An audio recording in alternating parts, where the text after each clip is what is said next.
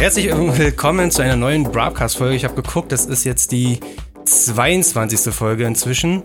Äh, heute ein neues Format, eine kleine Premiere.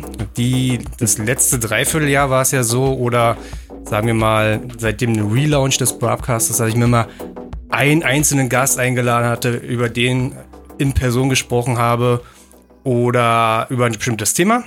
Und jetzt gehen mir so langsam so die Gäste aus, die so eine ganze Sendung füllen können. Und dann dachte ich mir, eigentlich viel witziger wäre es, man nimmt immer viele Leute, also wir sind jetzt vier insgesamt und sagt, das ist ein Stammtisch. Ich habe mir heute eingeladen den 525 Basti. Hallo. Dann habe ich mir noch eingeladen den Momme. Moin zusammen. Und den Mate. Guten Tag. Genau, also so eine bunte Mischung aus ganz Deutschland. Einmal Norden, einmal Westen, einmal Süden, einmal Osten. Äh, ist jetzt nicht so der feste Stammtisch, würde ich jetzt nicht sagen. Ich denke mal, ich variiere das mal so ein bisschen durch. Nee. Aber ich halte mich so ein bisschen dran, immer einen aus dem Norden, einen aus dem Westen, einen aus dem Süden. Glaube ich, ein ganz gutes Konzept. Letzten Endes, äh, Süden kann dann auch mal bis in die Schweiz gehen. Grüße Max. Und ich finde das nämlich ganz interessant, weil so kommen natürlich viel mehr Meinungen zusammen. Wir haben so ein paar allgemeine Themen, über die wir heute sprechen wollen. Aber ich glaube, bevor wir gleich so richtig mit anfangen, muss sich jeder so ein bisschen mal, mal selbst vorstellen. Also, was fährt er, was Gott. macht er und wo könnte man so ein bisschen herkommen? Wir fangen einfach an mit Milan oder Mate. Ah, ja, da, ihr habt es vorhin schon gesagt, da war ich in der Schule schon immer schlecht drin. Diese typischen Vorstellungsrunden, aber gut, ich versuche mal alles auf die Kette zu kriegen. Also, äh, ja, ich bin Milan, ich bin 23 Jahre alt ähm, fahre jetzt ja seit 16 Supermoto, bin damals mit A1 gestartet und habe jetzt eine 300er Huserberg, die 500er EXC habe ich letztens verkauft, da könnte man mich vielleicht auch noch herkennen. Ja, und für Rennstrecke noch eine Gixxer 600er. Und die Mito muss man eigentlich nicht mitzählen, das ist eigentlich nur eine Riesenschrotthaufen. ähm, ja, also man merkt, dieses ganze Motorradthema dominiert schon ziemlich in meinem Leben. Und äh, ja, dann kam irgendwann noch Fotografie dazu. Das Ganze ja, geht natürlich immer gut zusammen, wenn man irgendwo hinfährt äh, an eine schöne Stelle und dann ein Bild vom Motorrad macht. Das, äh, ja, denke ich, fasst das Ganze ganz gut zusammen. Mhm. Kenne ich, kenne ich. Ach so, so soll ich, äh, nee, was ich sonst so mache, ist eigentlich relativ irrelevant, ne? Erstmal ja. Okay. Ähm, als nächstes könnte Basti sich mal vorstellen. Ja, hi, ich bin der Basti. Ich bin vor ein paar Wochen 25 geworden. Ähm, ich fahre schon seit sechs Jahren mittlerweile eine 525 EXT auf Supermoto. Ähm, bis vor kurzem hatte ich noch eine CR 250, also eine Honda. Die hm. habe ich jetzt verkauft. Ähm, ja, fotografiere mittlerweile auch richtig gern. Und ja, sonst bin ich auch noch ein bisschen im Autothema, aber. Ja, aber du bist eigentlich auch, wie lange fährst du jetzt die 525? Du bist eigentlich schon äh, ziemlich lange dabei. Sechs Jahre, wie gesagt. Ja, ja ich bin ja nicht erst seit seitdem dabei. Ich bin ähm, Davor natürlich mit 16 125er gefahren, eine Yamaha WR 125X und davor eine Honda CR80 und davor eine Malaguti Grizzly 50 mit 10 Jahren oder so. Mhm. Ja, wie gesagt, aber ich will auch schon, also ich will damit sagen, du bist schon einer in der Szene der bekannteren auf jeden Fall, der mit am längsten mit dabei ist, am aktivsten, halt auch am regelmäßigsten. Da gibt ja Leute, die kommen und gehen. Ja, genau. Ähm, genau, da zählt dazu. So, und der letzte im Bunde, Momme. Ja, moin zusammen. Ich bin Momme, bin auch 23 Jahre alt. Äh, ich wohne in Kiel. Ähm, ich fahre auch seit 16, seit ich 16 bin Motorrad, also seit äh, ja, sieben Jahren mittlerweile. Hab damals auf einer 125er Enduro angefangen. Ja, musste seitdem eigentlich dann auch immer schrauben die ganze Zeit und so. Ja, bin dann irgendwann auf äh, größere Bikes umgestiegen, seitdem dann auch nur auf Supermoto unterwegs. Ähm, ja, und ich mache eigentlich so seit Jahren relativ aktiv so das, was viele Leute einfach als Bike Life kennen. Also am Wochenende immer mit Kumpels unterwegs, Motorrad fahren und so weiter. Ja, jetzt bin ich seit einer Weile, ja, so seit anderthalb Jahren ungefähr auch relativ aktiv mit HWK unterwegs. Äh, daher kennen mich wahrscheinlich auch die meisten. Fahr heute eine EXC. genau. ja, mittlerweile bin ich auf einer EXC 500 unterwegs, die ich auch relativ aktiv umbaue. Bisschen Stunt, so wenn man das so nennen kann, also nichts Ernstes. Ähm, also ohne Left-Hand-Brake momentan noch und so. Aber auch mal Rennstrecke, auch mal irgendwie Pässe fahren, wenn ich mal in den Süden komme und so. Ja, das sind so meine, meine Beschäftigungen hauptsächlich. Ja, bei dir finde ich es ganz witzig. Wir kennen uns mich auch schon relativ lange eigentlich und äh, ich unterhalte mich immer sehr gerne mit dir. Du bist jemand, der zu jedem, zu jedem Thema immer was sagen kann, vor allen Dingen und hast auf jeden Fall richtig Ahnung, auch was das ganze Motorradthema angeht, gerade Supermotos und ein paar Sachen da ganz speziell. Und ich kenne dich aus der DRZ-Gruppe, war ja letzten Endes ja. Und fand es dann auch mal so ein bisschen schade, dass so der Knowledge ja auch gar nicht so zugänglich ist. Und jetzt mit HWK äh, ist das ja zugänglich geworden. Du bist ja im Prinzip ja immer dabei, wenn Nick an seiner DRZ geschraubt hat oder Jenrik schraubt, bist du ja mal der Einzige im Raum geführt mit Ahnung, es mal so zu sagen. Ja, so äh, mehr oder weniger, genau. Also ich bin äh, auf den YouTube-Kanälen von Lauch mit Schlauch, also Nick zu sehen, genau. Und äh, genau, jetzt vermehrt auch HWK, wo ich dann auch selber mit Videos mache mit den anderen zusammen. Und äh, ja, im theoretischen Bereich kann ich dann äh, manchmal ein bisschen mehr Wissen vielleicht vorweisen als die anderen. Dafür können andere, sind andere im Schrauben besser oder so. Also ich studiere halt Maschinenbau seit einer Weile, bin jetzt hoffentlich auch demnächst fertig da habe ich natürlich ein paar Einblicke bekommen, die dann äh, in der Theorie vielleicht einen Schritt weiter sind als andere, die dafür in der Praxis besser sind. Ja, zum Beispiel. Sag ich da, ja, da, Pressesprecher, Alter. Wie kann man, junge Baume, Alter. Vor allen Dingen lernt man das, lernt man das mit den Kupfer, also dass man äh, so Kupferring, äh, na, jetzt kommt's ja, dass man so Zentstücken zwischen zwei Zahnräder legt zum Kontern beim äh, Kupplungskopfausbau. lernt man das dann im Studium? Äh, nein, so lernt man Der Trick war aber richtig genial. ja, meistens funktioniert das auch, aber es gibt auch elegantere Methoden. So also eine, eine, gute Prise Fosch muss natürlich auch immer drin sein, das ist ganz wichtig. Das ist so ein richtiger Wunschebrunnen geworden, dieser Motor. noch ein Cent rein und noch ein Cent rein. ja. Ja. Nee, um es so kurz zu erklären, wenn man so Kupplungskorb ausbaut, dann muss man im Prinzip äh, die Kupplungsseite kontern mit der, oder zusammen. Momme beschreibt du es doch einfach. Ja, also letztendlich, äh, um die Hauptmutter an der Kupplung zu lösen, da dreht sich immer alles mit. Das muss man irgendwie blockieren. Und das tut man einfach, indem man etwas zwischen zwei Zahnräder legt, damit die sich nicht weiter drehen können. Und das haben wir eben mit Centstücken mehr oder minder gut äh, hinbekommen. Weil äh, Centstücke sind halt weicher als die Zahnräder, das ist klar. Und äh, ja, die drücken sich da dann irgendwie zwischen und blockieren das im besten Fall ohne die Zahnräder zu beschädigen. Ich habe immer ein Tuch genommen, ist das besser? Also es hat für mich immer funktioniert. Ja, in der Regel funktioniert das auch, ja. Okay, gut. Mit Schlagschrauber funktioniert so auch. Ja, genau. Ich habe es mit so einem Tuch probiert, das hat die ganze Zeit nicht geklappt. Dann habe ich irgendwann einen Schlagschrauber genommen und dann, äh, ja. Ja, ein guter Schlagschrauber ist meist auch die eleganteste Lösung, ja. Ja, ja, ja, ja. So, äh, ich glaube, ich muss mich auch vorstellen, was kann ja natürlich sein, ihr teilt das irgendwo, Leute kommen von links und rechts und kennen den Broadcast nicht. Ich bin eigentlich sozusagen der Host dieses Broadcastes, dieses Podcastes, Martin von der Fettets Crew. Ich fahre eine DRZ 400 seit Ewigkeiten. Also solange wie 525 Basti hier seine 525 fährt, fahre ich meine DRZ quasi. Und äh, ich kann News verkünden. Ich habe heute TÜV bekommen. Nee. Doch. Ich wollte noch fragen, gesehen. ich habe extra nicht weitergeguckt, die Story. Ich habe die am Anfang gesehen, dachte so, geil, da frage ich nachher direkt einfach im äh, Podcast.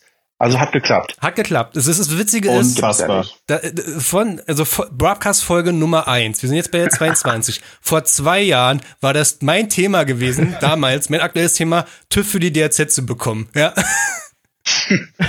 ja. dann äh, ein also, sehr besonderer Podcast hier. Ja, also ich dachte kurz wieder nicht wegen der Plakette.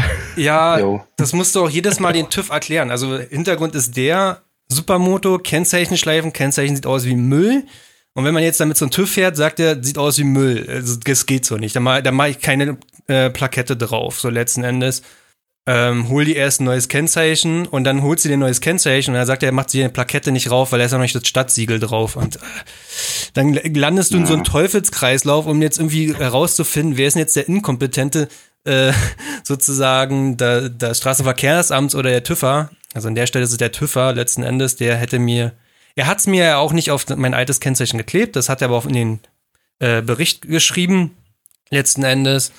Aber er hätte es eigentlich machen können. Also ich verstehe jetzt auch nicht, wo es Aber dann kriegst du doch von der Stadt ein neues, wenn du das dann zum, zur Stadt gehst, ein neues, das sozusagen ummeldest, dann kriegen genau. die dir mal nicht einen drauf, ne? Genau. Ja. Aber das können die ja. aber auch halt letzten Endes nur für dieses Jahr und nächstes Jahr und das Jahr davor. Also irgendwo fällt dann bei denen sozusagen fiel ich sowieso irgendwann in so ein Raster von, die haben diese Plaketten nicht mehr ähm, auf dem Amt. Ja, die hatten, mhm. bei mir hätte jetzt ein 2017er ja raufgemusst oder äh, ja, 17er sogar Tatsache. Und das haben die halt nicht mehr da. So, ja, die können dann halt sagen, ja, können wir nicht machen. Aber, Aber mit dem TÜV-Bericht bekommst du doch ein aktuelles. Genau, ja. Also so, sofern, soweit die Theorie, ne, die Praxis in Berlin sieht dann anders aus. Jetzt ist wegen Corona-Fällen nur noch mit Termin. Also es war schon immer mit Termin mhm. und ganz schrecklich. Äh, dann ordnen die das noch nach Priorität und irgendwie ein neues Kennzeichen zu stempeln ist jetzt ganz unten. Also ich hole mir einen Termin, aber das wird mindestens drei Wochen dauern jetzt hier, drei bis vier Wochen, denke ich. Und fahre jetzt einfach so mit rum. Ich habe ja TÜV-Bericht mal dabei und das alte Kennzeichen. Aber ja, äh, ich habe es letztes Jahr schon probiert gehabt mit der DRZ und bin dann durchgefallen wegen den dümmsten Sachen. Also von äh, das erste Mal bin ich, glaube ich, noch so hingefahren mit dieser Annahme, dass so ein TÜVer ja auch über vieles rüberschauen wird oder so, wie man das halt so früher mal gemacht hat. Und hab ja, den Lenker, den ich dran habe, ist ein LSL-Lenker mit einer KBA-Nummer, also wirklich auch ein legaler, aber halt nicht für eine DRZ. So. Da fing das Ganze an, hin mit irgendwann auf Originallenker bauen und immer noch keinen TÜV bekommen, weil es ja nicht der Originallenker, hat er dann gesagt. Ja. Ja. An so Sachen denkt man gar nicht. Ja, ja, also es waren dann irgendwann. Weil es ist normal auf Supermoto. Wie bitte? Ist ja eigentlich normal auf Supermoto, dass dann andere Lenker dran ist, andere Rasten und so weiter. Ja, genau. Da denkst also, du gar nicht dran. Also im Prinzip, ja, hieß es dann, ja, der Lenker ist von Rental. Ja, ist der Zulieferer? Nee, glaube ich hier nicht, wo ich sagte, naja, auf der Gabel steht Showa und auf den Bremsen steht äh, Nisin. Wenn du hier ein Auto auf die Hebebühne schmeißt und da steht Bosch auf der Bremsanlage, dann sagst du auch nicht, das ist nachgerüstet. Also das sind halt einfach Zulieferer an der Stelle. Nee, das glaubt er mir nicht. Bap, bap, bap, bap. Also es war dann schon, ja, irgendwann habe ich auch nicht mehr den Sinn in der Sache gesehen von so einer äh, Hauptuntersuchung und habe einfach drauf geschissen, muss ich stehen. Äh, ja, aber heute bestanden. Gestern war ich ja noch da gewesen, auch so eine richtig typische Fettheitsnummer gewesen. Ähm, da ist der Bolzen, ähm, der sozusagen, oder dieser Stift, der reingedrückt wird von Ständerschalter, rausgefallen und direkt beim TÜV. Ja. Also der TÜV sitzt sich auf meinem Motorrad, klappt den Ständer runter, dieser Stift fällt raus, er so, was ist denn das? Und ich denke mir so, äh, Scheiß Ernst? genau beim TÜV. Wirklich, genau beim TÜV. Also das hat davor funktioniert, alles wunderbar. Und ja. Oh Mann, Alter. Diese Kiste will keinen TÜV. Ja, wirklich. Vor allem ist auch ultra, also die DRZ ist wirklich ultra zuverlässig. Da passiert eigentlich nie was an der Karre. Ich glaube, vor drei Jahren ist mal das Ritzellose gegangen. Ja, und das war's. Also sonst kann ich echt nichts Ein Traum. Ja, ist wirklich. Also, und dann fällt dann erstmal, erstmal ist die, die Ventildeckeldichtung undicht, super, die suppt raus, dann fällt dieser Stift aus dem Ständerschalter und dann ist der Kettenschutz noch abgefallen äh, auf der Autobahn heute. so, egal. Alter. Oh Mann. Äh, äh, Standschäden. nee, Immer dieser äh, TÜV. die, die war mein TÜV, die war eingeschnappt an der Stelle. Das Reicht so. Vor, allem, vor, vor den TÜV ist nach den TÜV. Ich muss jetzt wieder den ganzen Haufen natürlich wieder umbauen Jo. auf mein Gusto, ne? Also, ja. Das sehe ich, weil, wann war das genau? Ich wollte noch bei der 500er, bevor ich sie verkauft habe, die Felgen eintragen. Habe einfach anderthalb Tage dieses Bike wieder umgebaut, damit ich es überhaupt zum TÜV hinfahren kann. Ja. Und damit der nicht sofort sagt, ne, auf gar keinen Fall. Hat er aber trotzdem gesagt, oder? genau. Ja, Das ist so ein TÜV, Klassiker. Ja, so ein TÜVer schockst du halt auch einfach mit so einer Supermoto. Also selbst meine, Ja. also die ist ultra legit, stand die da. Die habe ich tagelang nur geputzt mit einem Lappen, wie richtig kleinlich und so. Und dann steht der davor, guckt auf den Haufen rauf und ist denn das so? Ja, der hat halt lieber einen Corsa mit ein bisschen Rost an der Bremsleitung da, als halt deine Vierkolben Behringer, wo dann im Gutachten äh, aber eine 18er EXC, äh, eine 16er EXC statt einer 18er EXC steht, weißt du, die eigentlich Ja, ist halt wirklich ziemlich baugleich ist, so zumindest was die Bremse angeht. ja, ja. so. Ja, ja. Oder die Fahrgeometrie auf jeden Fall. Ja, ja. Habt ihr noch ein paar TÜV-Geschichten, so die ihr erzählen Hm. könnt? Ja, TÜV-Geschichten. Das war immer Oh. kurz. Er hat immer gesagt, komm wieder runter vom Hof hier. Du hast hier nichts zu suchen. Also mein letzter TÜV-Termin, der war gezwungenermaßen, weil ich war einmal in Berlin und direkt nach dem Alexanderplatz, wir haben da Fotos gemacht, ich war bei Rackstar Ja, und dann fahren wir los und zwischen den Bussen raus, die da immer stehen, ja. genau dann kommt Polizei. Fährt hinterher und sieht natürlich, dass mein TÜV seit ewig abgelaufen ist, der war neun Monate drüber. Okay. Ja, direkt ein Punkt und äh, ja, einmal bitte zum TÜV. Den, den Rest das hat ihn irgendwie nicht so interessiert. Er ist vor der Kiste gestanden, vor dem blau folierten Scheinwerfer. Dachte mir, ja, okay, den kratze ich jetzt erstmal runter. Und sagt er, haben Sie irgendwas am Fahrzeug verändert, außer den Blinkern jetzt?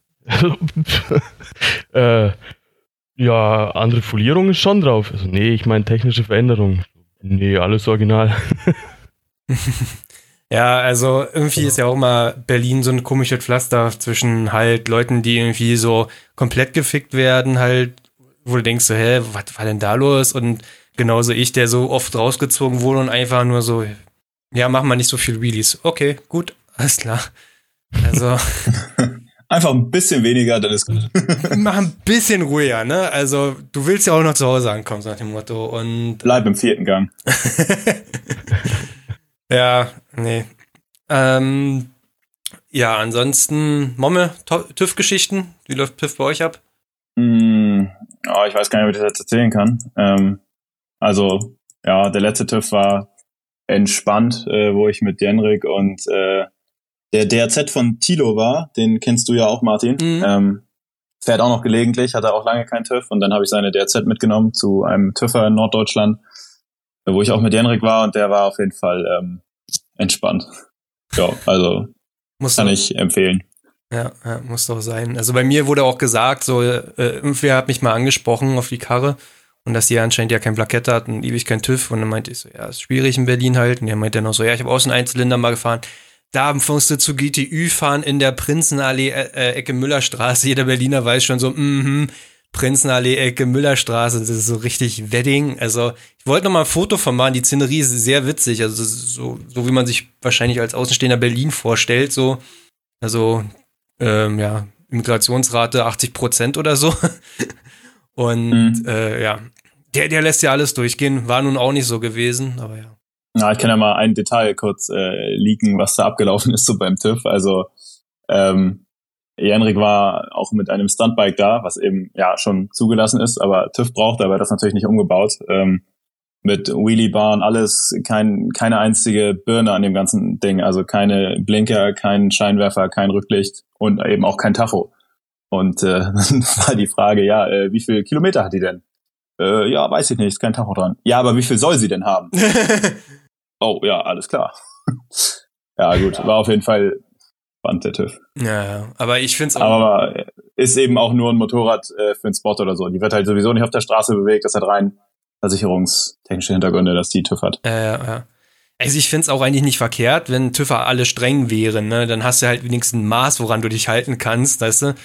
Aber bei mir musste ich, wie gesagt, ich bin durch den TÜV gefallen, weil mein Lenker nicht der Originale sein sollte, aber die Lenkerklemmen brauchen ja auch eine KBA-Nummer Tatsache. Ist ihnen aber nicht aufgefallen. Das finde ich dann immer so, Mann, ey, Leute, ey. Also wenn es dann, wenn, dann zieht es doch bitte komplett durch. Also. Aber wenn TÜV alle streng wären, dann würde ich nicht mehr fahren. Ja, auch ein guter Punkt. Ja, Ja, Zumindest nicht sowas, eine originale 690 oder so vielleicht. ja, ja also. Das, das wird auch, äh, so länger man ja so ein Motorrad hat, desto mehr macht man ja so Kleinigkeiten irgendwann dran und so und irgendwann bist du irgendwie, ja, eigentlich ist da kaum noch was original und ich weiß gar nicht, was bei Hier dir noch gar nichts mehr original. Ist. Ja, deswegen, ja, du hast ja alles mal einmal angefasst irgendwann. Ja, Ja, ein, es gibt zwei eben, oder dreimal. gibt eben wirklich äh, seltsame Bestimmungen auch, was jetzt genau KBA-Nummern haben muss, was man verändern darf und was nicht. Ähm, ich weiß nicht, ob wir das auf später verschieben, aber da habe ich auch mit äh, Franz Racing Suspension drüber geredet, weil der eben Fahrwerke umbaut und damit auch eigentlich viele Motorräder den TÜV verlieren. Ja, ja, ja. Können wir aber auch gerne auf später verschieben. Genau, können wir machen. Wir haben uns ein paar Themen rausgepickt, ähm, im Prinzip, wo jeder so ein bisschen was drüber erzählen kann. In der Vergangenheit war das mal so, wenn wir halt nach Zuschauerfragen gefragt haben, Zuhörerfragen, wir haben ja keine Zuschauer hier, Martin, äh, dann haben viele Leute mal gefragt, was wir oder Max und ich oder äh, von den alten KTMs halten, die alten EXCs, also im Prinzip, sag mal, 02 bis 07, diese Rotax-Motoren. Äh, Wir hatten auch ein bisschen was dazu gesagt, aber letzten Endes finde ich so, wenn eine Person etwas über alte EXCs erzählen kann, dann ist das hier immer noch Basti, der nun seit äh, ja, sechs Jahren ja seine 525 fährt. Ähm, grundsätzlich wäre eigentlich die Frage, frage ich mal jeden, der so ein Motorrad sechs Jahre fährt, warum fährst du das Ding schon seit sechs Jahren, Basti? Ich komme aus der Nummer nicht mehr raus. Nee, keine Ahnung. Also, ich habe da halt angefangen, also erstmal die stand im Dorf. So, ja, okay, dann nimmst du die als erstes großes Bike. Ja, dann baust du die im Winter halt mal um. So Rahmenpulvern und so. Und das war 2015, also 14 auf 15, der Winter. Und 2015 hast du kaum umgebaute Kisten gesehen. Und ja, das ging halt immer so weiter. Dann, ja, jetzt machst du das noch, jetzt machst du das noch. Und ach, mal neue Felgen. Dann war die auch mal öfter kaputt, mal einen Unfall gehabt und so Sachen. Und ähm, ja, irgendwie mache ich das schon fast im Zwei-Jahres-Rhythmus, dass ich die wieder neu aufbaue. Und dann eskaliert es einfach jedes Mal wieder. Also dieses, dieses Jahr, ich wollte eigentlich nur den Rahmen neu pulvern, weil halt das Rand schon ziemlich kaputt war und so. Und dann bekommst du die neuen Teile und hältst die alten daneben und denkst, ja, ja das passt jetzt auch nicht mehr. Und jetzt das noch und das noch. Einen neuen Lenker in Orange bestellt, neben die anderen orangen Teile gehalten. Ja, okay, auch zum Pulver. Oh Mann. Und ja, bin aber, ähm, also ich, eine, eine neuere Kiste wird mir schon gefallen, aber die fährt halt eigentlich jeder. Vielleicht als zweites Bike, ja. Aber so als Hauptbike, es fällt halt irgendwie noch ein bisschen auf. Ja, ja, definitiv. Also ich habe ich hab einen Spleen für die alten KTMs, ne? Das ist ja so ein bisschen mal mit, was man aufwächst, so als Teenager oder so, definiert auch so ein bisschen, was man halt für immer cool findet. Und ja, so eine 525, die war einfach der King damals gewesen, als ich 16 war und äh, Bilder auf Google geguckt habe. Aber ja, also im Prinzip ist es so ein Projekt für dich geworden, ne? Ja, genau. Also die bleibt auch bei mir, die gebe ich auch nie ab. Unverkaufbar. Selbst wenn ich mal eine, ja genau, selbst wenn ich mal eine andere Kiste hätte, die bleibt einfach. Aber letzten Endes wird denen ja auch immer nachgesagt, dass das so standfest wäre. Ne? Die haben halt im Prinzip, der wird geliefert von Rotax, das ist ja so ein Motorenbauer äh, generell. Und danach kam ja sozusagen KTM mit ihren eigenen Motoren, die ja nicht so gut waren, definitiv. Aber würdest du das bestätigen, dass so, eine, dass so ein Rotax-Motor schon auf jeden Fall standfest ist? Also ich persönlich, nein. ähm, ja, ich, ich kenne auch 525, die haben weit über 500 Stunden drauf und wurde nie was gemacht. Also ich habe so die Theorie, wenn du die einfach in Ruhe lässt und nur fährst und mal Öl wechselst, dann ist alles okay. Aber also ich, ich habe die auch gekauft mit Stunden unbekannt und bin dann einfach nochmal 80 draufgefahren und dann meinen Motor überholt. Ähm, der hat auch problemlos gehalten bis 220 Stunden oder so. Dann habe ich den mal wieder überholt. Und irgendwann ging halt die Scheiße los. Dann ähm, Nockenwelle mal eingelaufen. Okay, die laufen sowieso immer an der Simmering-Seite ein zur Wasserpumpe. Ja. Ähm, aber direkt die Nocken eingelaufen, hier mal was gemacht, Ventile gemacht und dann, ich weiß es gar nicht mehr alles so genau. Ich, nach 40 Stunden mal nach Kolbenwechsel, Kopf hatte 150 Stunden drauf, ist mir einfach bei normaler Fahrt Ventil abgerissen. Da war natürlich alles kaputt. Ach du Scheiße. Ich habe schon alles erlebt mit den Dingern. Junge. Dann, Kriegt man dafür noch Teile? Ja, der Motor also, wieder. Hm? Kriegt man für die noch Teile? Ja, ja, man bekommt alles bei KTM direkt und Zulieferer auch, kein Problem. Na, dann geht's ja wenigstens. Ich hätte ja Angst gehabt, dass dann irgendwann du dann anfängst, so irgendwie Ebay durch, zu durchcrawlen auf irgendwie weltweit und irgendwelche Nockenwellen suchst oder dergleichen. Dann geht das ja noch. Nee, gibt's alles noch, noch neu. Aber ja, ich hatte echt viele Probleme mit der Kiste. Ähm, dann habe ich den Motor wieder komplett neu gemacht. Nach einer Saison war wieder die Nockenwelle eingelaufen. Dadurch ähm, der Kolben halt komplett im Arsch gewesen. Zylinder wieder geschliffen. Äh, es wird natürlich auch alles zu heiß da drin. Zylinder wieder geschliffen, neuer Kolben, neue Nockenwelle, wieder gefahren. Jetzt hatte der Motor insgesamt 160 Stunden oder so. Seit also Aufbau. Komplett. Ja, der, der Block an sich. Hm. Oben nicht mehr. War ein bisschen neuer. Und dieses Jahr alles neu aufgebaut. Fahr drei Stunden und auf einmal hört, höre ich so ein Geräusch, das will niemand hören. Steuerlagerschaden. Oh nein, oh nein. Ich weiß es nicht, was ich dieser Kiste getan habe. Ja, vielleicht schon, aber also es, es gibt schon durchaus Leute, die die Kiste mehr hernehmen als ich. Ja. Motormäßig. Aber, aber, ich hatte dann dieses Jahr zum Glück ähm, sofort einen neuen Motor am Start. Also am Sonntag habe ich den Pleulagerschaden gefahren. Ähm, über Insta hat sich dann jemand gemeldet, der einen komplett neu aufgebauten Motor hatte. Ähm, bin dann Montag nach der Nachtschicht direkt losgefahren, habe den geholt, dann direkt wieder in die Nachtschicht. Ähm, Dienstag ausgebaut, ähm, noch die Kupplung von meinem auf den Motor gewechselt und am Mittwoch wieder eingebaut. Ja, das ist ein Service. Ja, sehr viel Glück auch, dass ein Motor direkt da war. Ja. Bist du schon mal die neueren 500er gefahren? Ja, definitiv, oder? Ja, klar. Äh, wie würdest du sagen, ist der Unterschied so von der 525 auf eine 500er? Also im Prinzip Vergaser auf Einspritzer? Sehr großer Unterschied. Also Vergaser finde ich irgendwie entspannter zum Fahren. Die 9500er, die sind sehr giftig, also meiner Meinung nach. Ähm, ich hatte auch eine 390er Huserberg, war auch Einspritzer, 2010er Baujahr.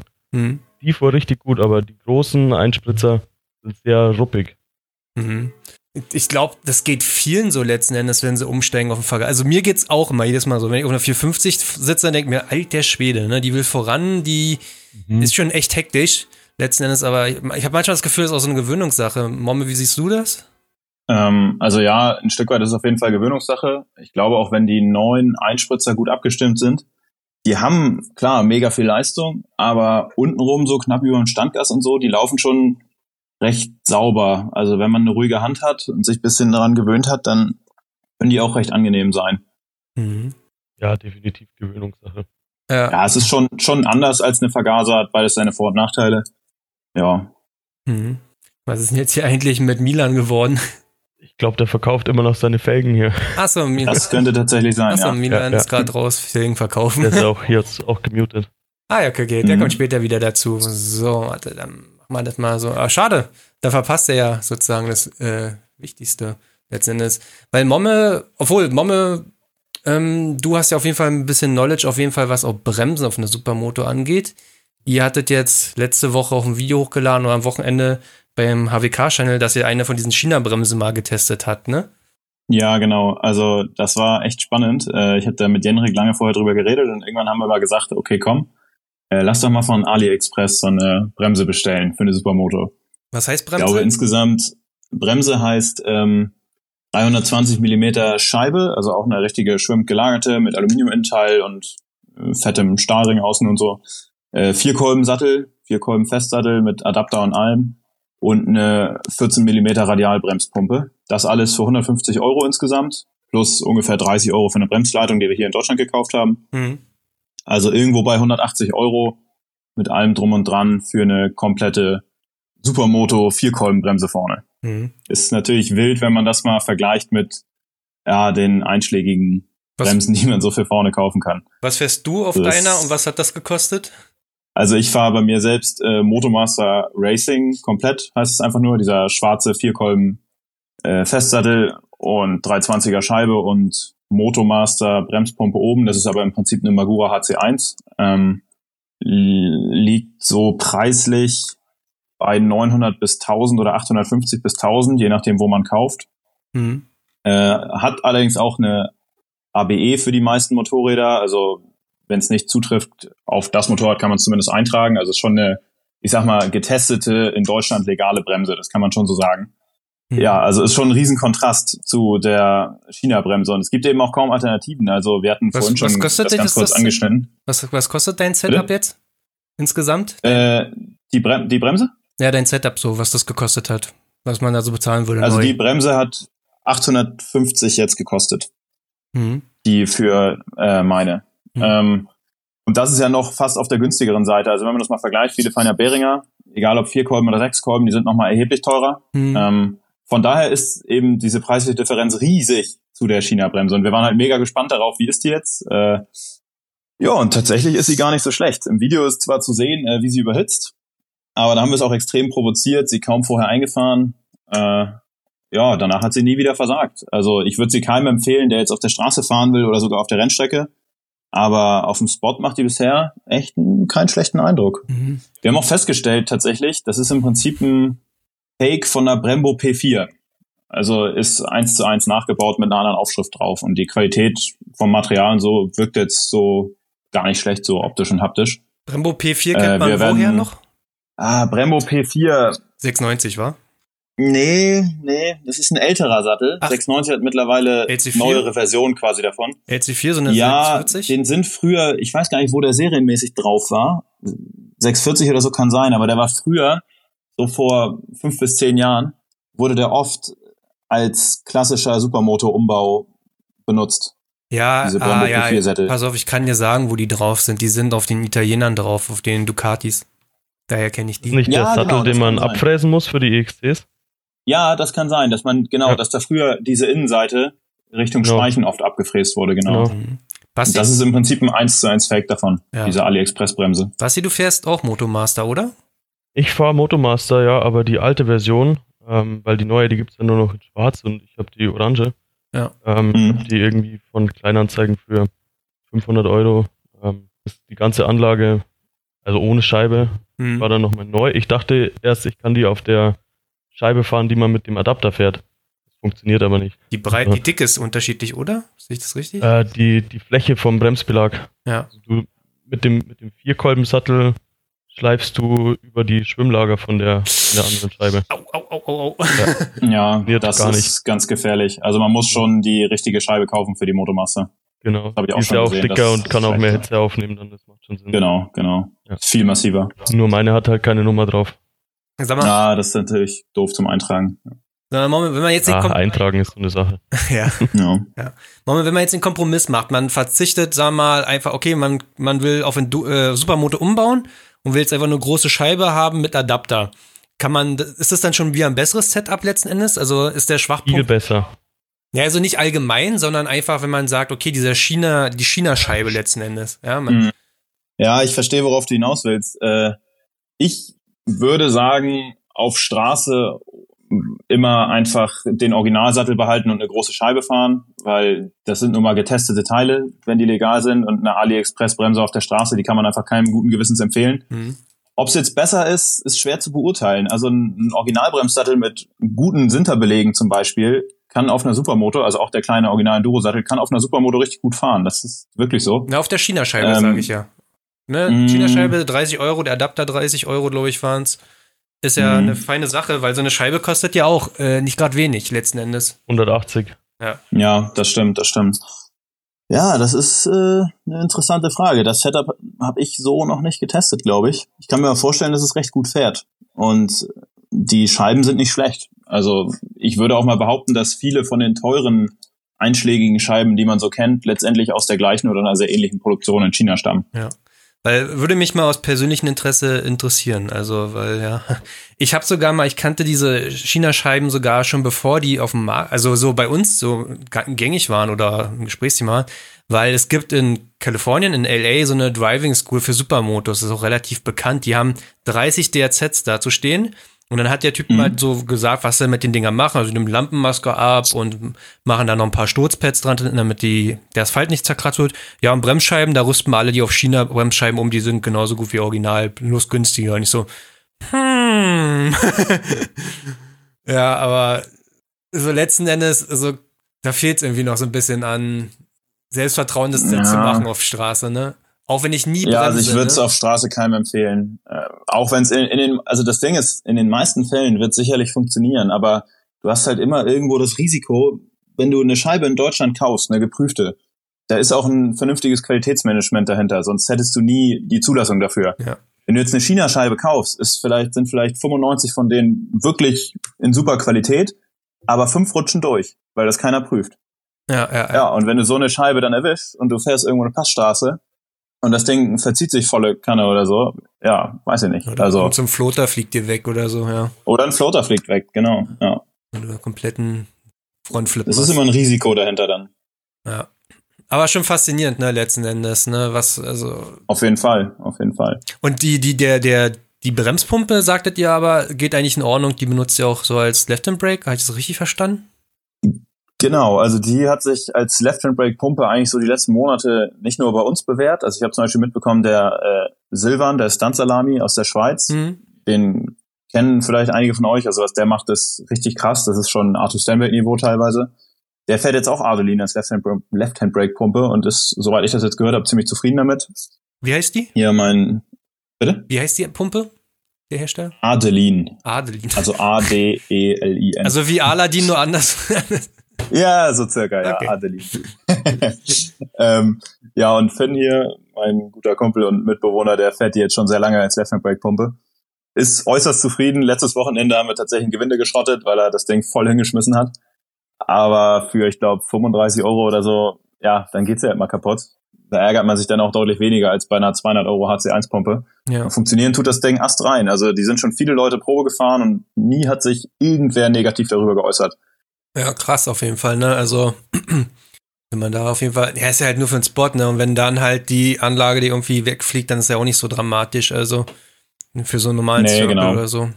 Krasse Geschichte. Ansonsten, Basti, dein Setup letzten Endes, die Motomaster, würdest du mal auf irgendwas anderes wechseln oder grundauf zufrieden damit? Nee, die funktioniert schon. Also ich wüsste jetzt nicht, wieso ich auf eine andere wechseln sollte. Außer vielleicht wegen der Nummer, die nicht drauf ist auf meiner Orangenbremse. Aber Hm, also die, die Zulassung letzten Endes, oder? Ja. So, Ich kann jetzt auch nur mal gucken, was Milan fährt. Der gerade immer noch seine Felgen verkauft. Aber was fährt der denn auf der? Fährt der nicht Beringer? Mm, auf der 300er jetzt, meint ihr? Das ist eine gute Frage. Also Auf der 300er fährt er, glaube ich, vier Kolben Beringer mit Rambo RCS. Halt, stopp! wenn Ich, mich bin wieder da.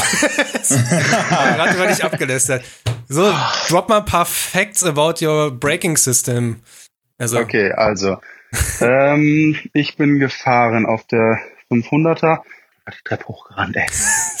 ähm, auf der 500er bin ich vier Kolben Beringer komplett gefahren und auf der Huserberg fahre ich vier Kolben Beringer Sattel mit RCS, also Brembo RCS Pumpe. Ich meine, das ist diese, die man wechseln kann von 17 auf 20 Millimeter. Oder nee, war das weniger? Das weiß ich gerade nicht mehr aus dem Kopf. Auf jeden Fall auf der Huserberg, also mit dem Beringer Sattel und der Brembo Pumpe, das ist das geilste Setup, was ich bisher gefahren bin. Also, das ist richtig Hammer. also ich, ich höre das, ich, hör, ich bin da so ein bisschen beim Bremsenthema ein bisschen überwältigt. Ne? An der DRZ-Gruppe geht das die ganze Zeit bei uns hin und her. Und ich habe komplett den Überblick verloren, aber jeder sagt immer, das ist das geilste Setup überhaupt.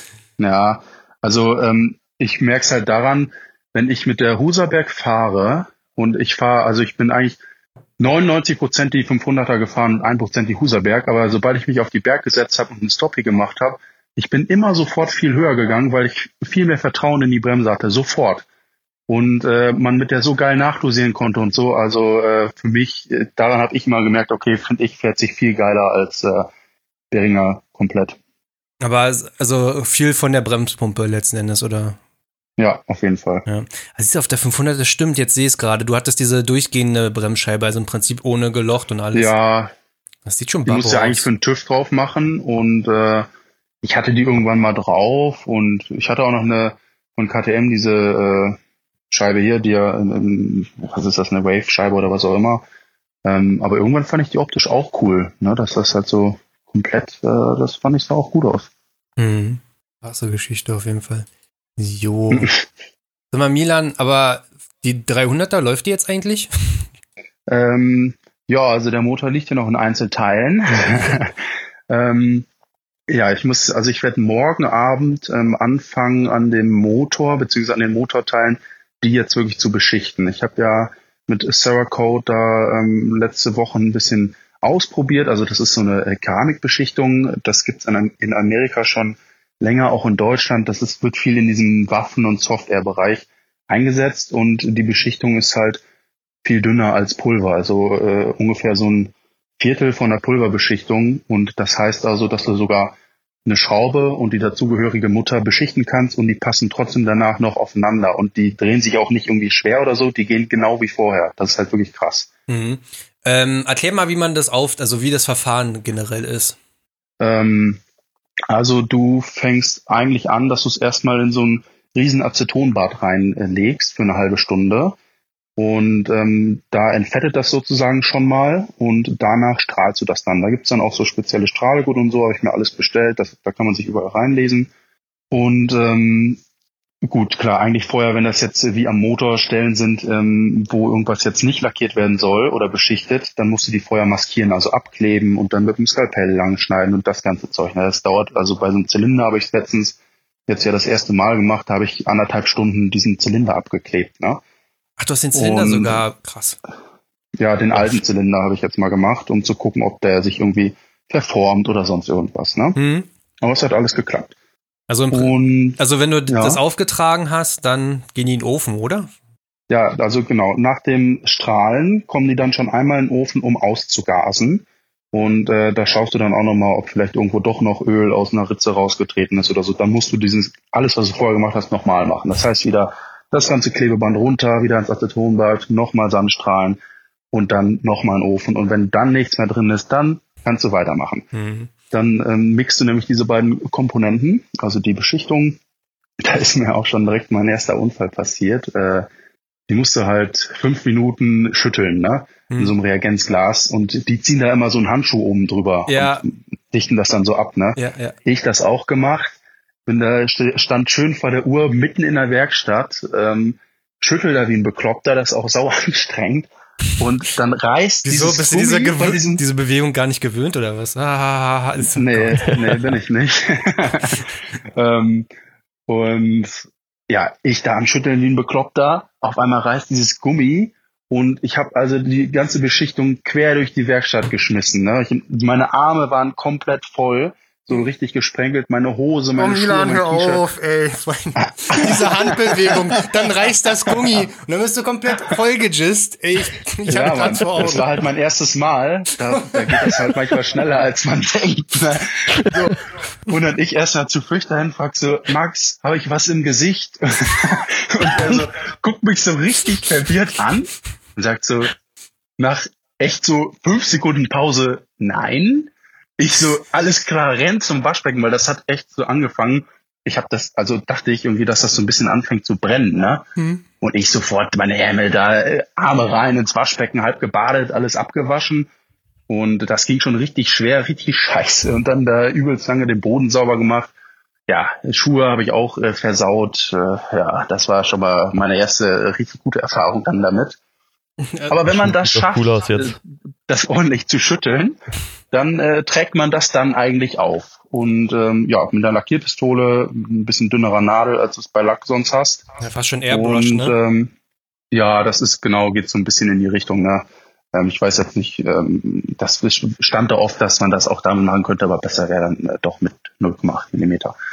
Und äh, das war auch eigentlich ziemlich einfach. Also ich habe keine Lackiererfahrung. Ich habe mir halt eine sehr gute Lackierpistole gekauft ähm, auf Empfehlung, weil ja ist ja auch Quatsch, wenn du sonst ewig lange vorarbeitest und dann mit so einer scheiß Pistole dir dein Ergebnis versaust. Ne? Mhm.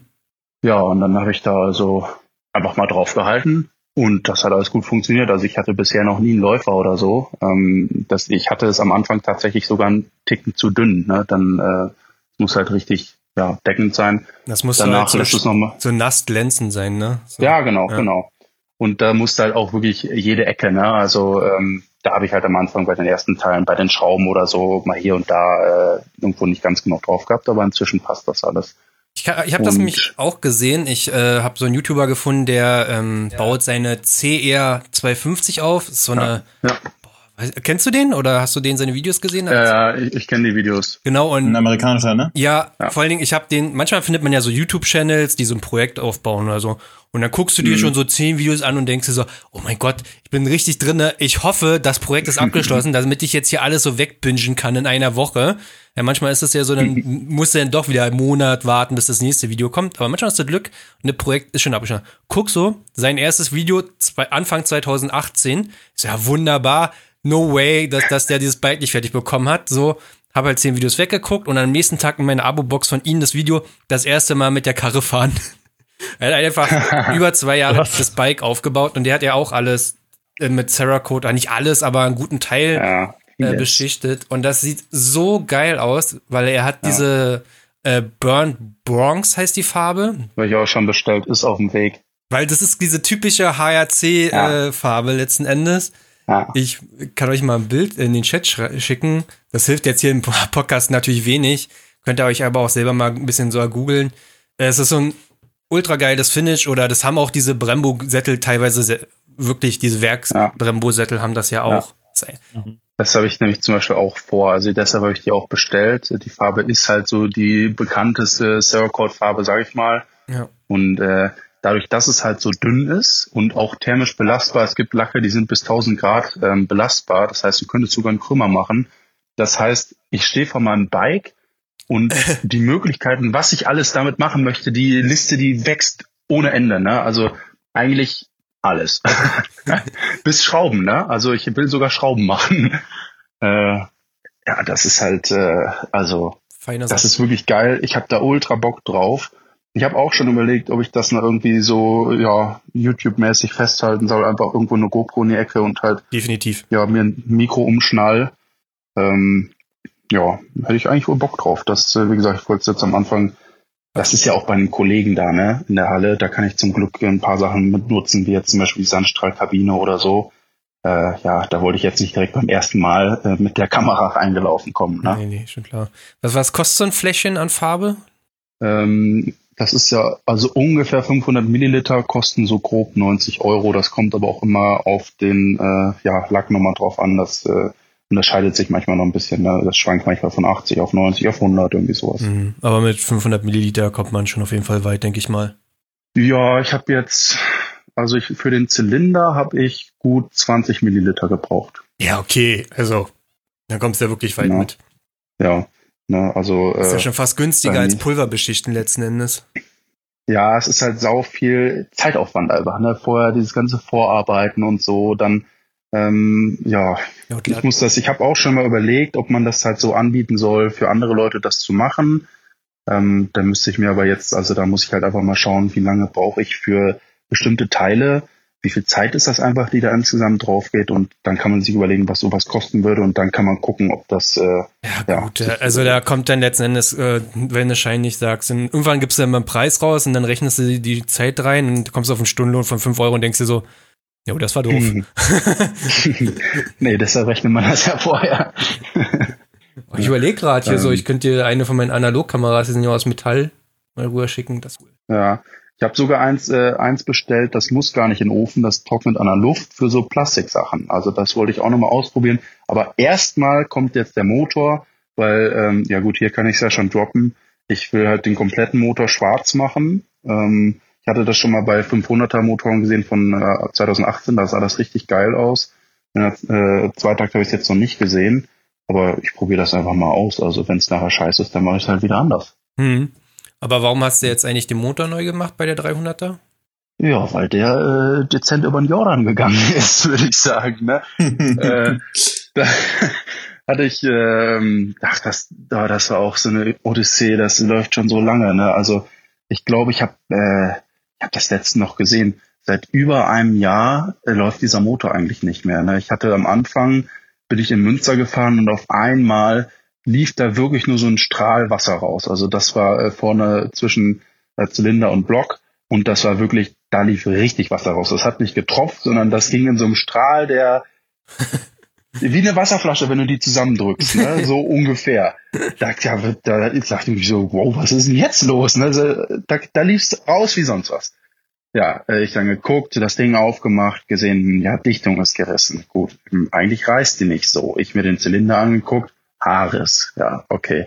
Dann habe ich den äh, Zylinder weggegeben zum Schweißen und ähm, ja, der war eigentlich noch nicht so alt. Das heißt, als ich ihn wiederbekommen habe, war ein äh, Kreuzschliff drin zu sehen. So, und ich hätte auch gedacht, wenn jemand einen Alu-Zylinder schweißt, dass er den auf jeden Fall hohnt, weil der verzieht sich. Da kannst du, äh, wenn du den schweißt, dann wird er sich verziehen. So, Mhm. ne? Ja, Kreuzschiff nachgeguckt, gesehen, alles klar, reingebaut, Testfahrt gemacht, ähm, ja, Hinweg ging, das waren so fünf Kilometer, dann auf dem Rückweg, ich gerade im sechsten Gang unter Volllast und dann auf einmal der Motor, der ging wirklich einfach so schlagartig aus. Ne? Also ich muss es jetzt einmal nachmachen, das ging wirklich diep und dann war der einfach aus. Ne? Das hat einmal kurz gequietscht. Ich weiß nicht, wie ich es geschafft habe, so schnell die Kupplung zu ziehen. Das frage ich mich bis heute, als hätte ich mit gerechnet. Und ähm, ja, dann war das Thema auch wieder durch mit dem Motor und dann war mir auch klar, okay, ein geschweißter Zylinder, der jetzt noch gefressen hat, äh, das war's mit diesem Zylinder. Ich weiß, der hat jetzt 200 Stunden runter. Ich habe jetzt einen neuen gekauft. Ich habe da äh, keinen Bock mehr drauf, da nochmal Stress zu haben. Habe den Motor komplett auseinandergenommen. Hab Kurbelwellenlager neu gemacht, habe die Kurbelwelle neu lagern lassen, die ist feingewuchtet, also wirklich das komplette Programm. Ne? Das Getriebe neu gelagert, alles. Also ich will jetzt erstmal wieder fahren. Also von Grund auf neu gemacht, die Ja. Bude. Ja, ja, Ja. deshalb, ich hoffe, wenn die jetzt zusammen ist, dass ich dann auch erstmal wieder länger Ruhe habe und einfach ja Spaß damit haben kann, ein bisschen rumfahren kann. Sag mal, äh, sonst Milan, zwei Supermotos, ähm, auf, also zwei Enduros auf Supermoto umgebaut. Hast du was am Fahrwerk gemacht? Ähm, ja, eigentlich habe ich ja schon drei umgebaut. Ich hatte Ja. äh, mit 16 die 125er EXC Nee, und bei vier, der habe ich damals Nee, du hast, warte mal, ey, ich, ich, du hast die 125er, die 350er. ach vier, stimmt. Jo. Das ist ja mal eine 350er, falls du es vergessen Ja. hast. nee, ja, irgendwie die, die hatte ich nicht so lange. Die hatte ich nur zwischendurch mal, die bin ich, keine Ahnung, die bin ich vielleicht ein halbes Jahr gefahren oder so. Da habe ich auch nicht so viel dran umgebaut. Da habe ich ein anderes Dekor drauf und mit Sprühfolie die, Folien, die äh, Felgen anders gefärbt, weißt du, die Weißt du, was witzig ist? Ab und zu sehe ich deine 350 noch auf Instagram. Ja, die sehe ich auch ab und zu. Ja. Ja, vielleicht ja bald bei dir auch ein Podcast vorhanden. Never. äh, also nicht, Ja. nicht von mir aus. Also da, David Post hat die gekauft, ist jetzt auch nicht so das Geheimnis, ne? letzten Endes. Nee, nee, nee. Also die 350 von David Boss, das war Milan seine. Genau. Dann bevor jetzt aber die Leute denken, warte, war das nicht die, wo KTM, äh, wo das so hieß, die wäre jetzt äh, so fertig. Ähm, ich hatte die halt, da hatte die keine Ahnung 100 Stunden runter oder so. Ich habe die in einwandfreiem Zustand verkauft. Also das sind halt normale Verschleißsachen, die irgendwann kommen, ne? Gerade wenn man viel fährt, da kann man überhaupt nichts. Äh, ja, keine ja Ahnung. Also da, so. David ist auch ein Jahr mit der rumgefahren. Also ja, ich weiß gar nicht, ob ein Jahr oder länger oder was, keine Ahnung. Ähm, ja, jedenfalls bei der 125er habe ich das Fahrwerk damals machen lassen. Ähm, ja, da war ich aber noch nicht so stramm unterwegs. Also da bin ich immer ziemlich äh, lahm durch die Gegend gefahren. Da hätte mir auch ein Enduro-Fahrwerk geben können und ich hätte es nicht gemerkt. So. Und äh, jetzt danach bin ich die Dinger halt immer so gefahren, wie ich sie bekommen habe, gerade mit der 18er auf Enduro-Fahrwerk. Äh, also im Straßenbetrieb. Jetzt hätte ich es wahrscheinlich gemerkt, wenn, man, wenn ich es direkt gewechselt hätte. Aber du kannst trotzdem schnell damit unterwegs sein. Ich hatte nie das Gefühl, dass es irgendwie gefährlich gewesen wäre vom Fahrwerk. Aber ist halt auch jetzt die Aussage eines äh, Lions. Ne? Also natürlich ist es immer besser, wenn man äh, das machen lässt. Klar, das wird ja nochmal, Fahrwerk und Reifen sind die häufigsten Gründe für Unfälle. Ne? Also falscher Reifendruck oder falsch eingestelltes Fahrwerk. Mhm. Was? Aber beim Bremsen spätestens merkst du es doch, wenn es vorne so richtig eintaucht mit Enduro-Fahrwerk. Ja, aber wenn du es gewohnt bist, also du. Ja, gut. Ne, du, du kennst das irgendwann halt so. Und ähm, also ich war trotzdem eigentlich egal, wo ich gefahren bin, meistens äh, eher vorne mit dabei. Also das war selten, dass da irgendwie. Ja, ich bin auch lang mit Enduro gefahren. Ja, dass, dass ich jetzt du vorne dabei bist, hätte, Milan, ist, äh, ja, okay, lassen wir das.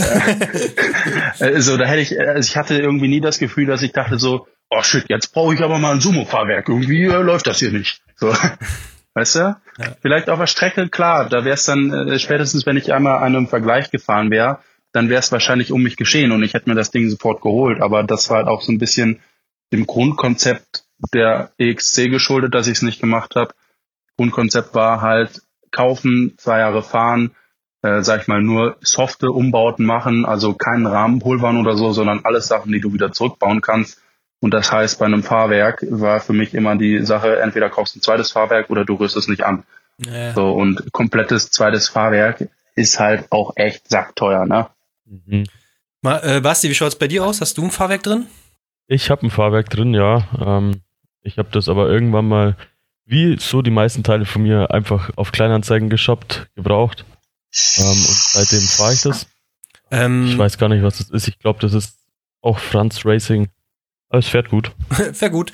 Ja, ich habe eine DRZ SM und habe deswegen eigentlich ein Supermoto-Fahrwerk. Könnte man sagen, ist jetzt aber echt nicht so der Fall an der Stelle. Also das Fahrwerk von der DRZ ist wirklich nicht gut und ich würde sagen, wenn die DRZ einen Schwachpunkt hat, dann ist es wirklich das Fahrwerk ähm, was ich, ich sag mal, ich würde nicht sagen, es ist ein bisschen unterdämpft, aber auch stumpf. Das ist mein Problem immer. Also ich finde, es macht, also letztendlich, es wirkt irgendwas aus Fahrwerk aus und es passiert einen Moment nichts und auf einmal peng, passiert was. Und also so, so ein hohes Losbrechmoment hat das Fahrwerk, finde ich, bei der DRZ und ist nicht so feinfühlig. Wenn du halt schnell fährst mit der DRZ, dann geht's wieder. Also ein bisschen. Dann setzt die sich so ein bisschen smoother in die Federung rein. Dann finde ich es in Ordnung. Aber ich fahre nicht mit der Rennstrecke, weil das Fahrwerk finde ich nicht vertrauenswürdig. Da gibt's Leute, denen geht's anders mit einer DRZ auf jeden Fall. Vielleicht bin ich da auch ein bisschen auch zu feinfühlig. Ich hatte meiner SV650 davor ja auch komplett Fahrwerk von Wilbers drin gehabt. Also da bist du dann auch ein bisschen anders äh, ja, unterwegs. Aber ich glaube, wenn hier einer jetzt richtig Ahnung hat von Fahrwerk, dann ist das jetzt Bombe. ja, also Ahnung ist auch wieder relativ. Also ich hatte mehr, vorher mehr als viel, wir, mehr äh, als wir. Oder ich ich ich fange mal, ich hole mal ein Stück weiter aus. Also ich habe die erste richtig teure Supermoto, die ich halt hatte, war eine 2014er Husqvarna FL501, ähm, die ich drei Jahre ungefähr gefahren bin. Und da habe ich nach der Hälfte der Zeit, nach anderthalb Jahren ungefähr, das Fahrwerk machen lassen. Damals eben der klassische Umbau, härtere Federn, also deutlich härter und ja, ein bisschen langsamere Dämpfung so. Da wird dann eben das Setup in der Gabel und im Dämpfer geändert und das Ganze wird so ein bisschen beruhigt und verlangsamt so. Was man dazu vielleicht sagen muss, es kommt natürlich immer auf den Einsatzzweck an. So ein Enduro, also die KTM-Fahrwerke sind ja nicht schlecht, die in EXCs sind, aber es sind eben Enduro-Fahrwerke. Und wenn man im Wald einen Hang hochfährt, so, dann erwartet man eben, dass das Vorderrad bei jeder kleinen Wurzel immer feinfühlig ganz schnell ein kleines Stück reingeht und danach wieder rausgeht nach der Wurzel und immer den Bodenkontakt behält. Mhm. Ja, wenn man jetzt mit so einem Fahrwerk auf der Rennstrecke oder auf einer kurvigen Straße vor einer Kurve anbremst, tippt man die Bremse eben an und die Gabel, zack, geht gefühlt ohne Dämpfung bis zur Hälfte rein. Mhm. Und das bringt eben extrem viel Unruhe rein. Ja, dazu kommt noch Gewicht natürlich. Also, also die Feder von einem, von einer Gabel oder von einem Dämpfer ist irgendwo immer hauptsächlich vom Gewicht abhängig. Ich wiege mit Klamotten über 100 Kilo dann, mit Stiefeln und allem. Und ja, das Duro-Fahrwerk ist auch schon von KTM dann eher für Leute bei 70 oder 80 Kilo ausgelegt. Von daher, ja, würde es für mich nicht mal zum Enduro-Fahren reichen. Also ich war da schon immer jemand, der dann ein gutes Fahrwerk oder ein umgebautes Fahrwerk zu schätzen wusste, sage ich mal. Mir das immer, für mich war der Unterschied immer groß, mir hat das Spaß gemacht. Und als ich mir jetzt Ende letzten Jahres dann die neuere 500er, eine 2019er gekauft habe, war eben die ganze Zeit klar, okay, Fahrwerk muss kommen. Und das hat jetzt alles relativ lange gedauert, aber ich stelle jetzt auch muss bei raus. Geld, Geld muss raus, genau. Also Fahrwerk ist halt immer eine extreme Geldfrage. Deshalb machen es, glaube ich, auch viele nicht, weil man sieht's nicht. Ähm, ist, man fährt ja auch mit einem Enduro-Fahrwerk schick rum. Das sieht ja von außen keiner und so weiter. Es kostet halt eine Menge Kohle ja, auch sicherlich einer der Gründe, warum es bei mir länger gedauert hat. Also warte mal, warte mal.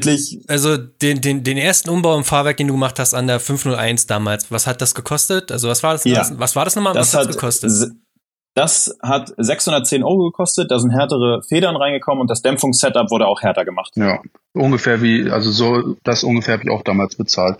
Ganz bisschen, ich glaube 50 Euro weniger. Aber, ja. Genau, also so, ich sag mal so 500 bis 600 Euro ist eigentlich so der klassische Umbau den man ja sinnvoll machen kann, denke ich. Und das werden viele schon spüren, denke ich. Das reicht auch das für die meisten. auf jeden Fall ein großer Unterschied. Das reicht auch für die meisten. Ja, absolut, okay, okay. absolut. Das reicht auf jeden Fall für die meisten Leute und würde auch für mich völlig reichen.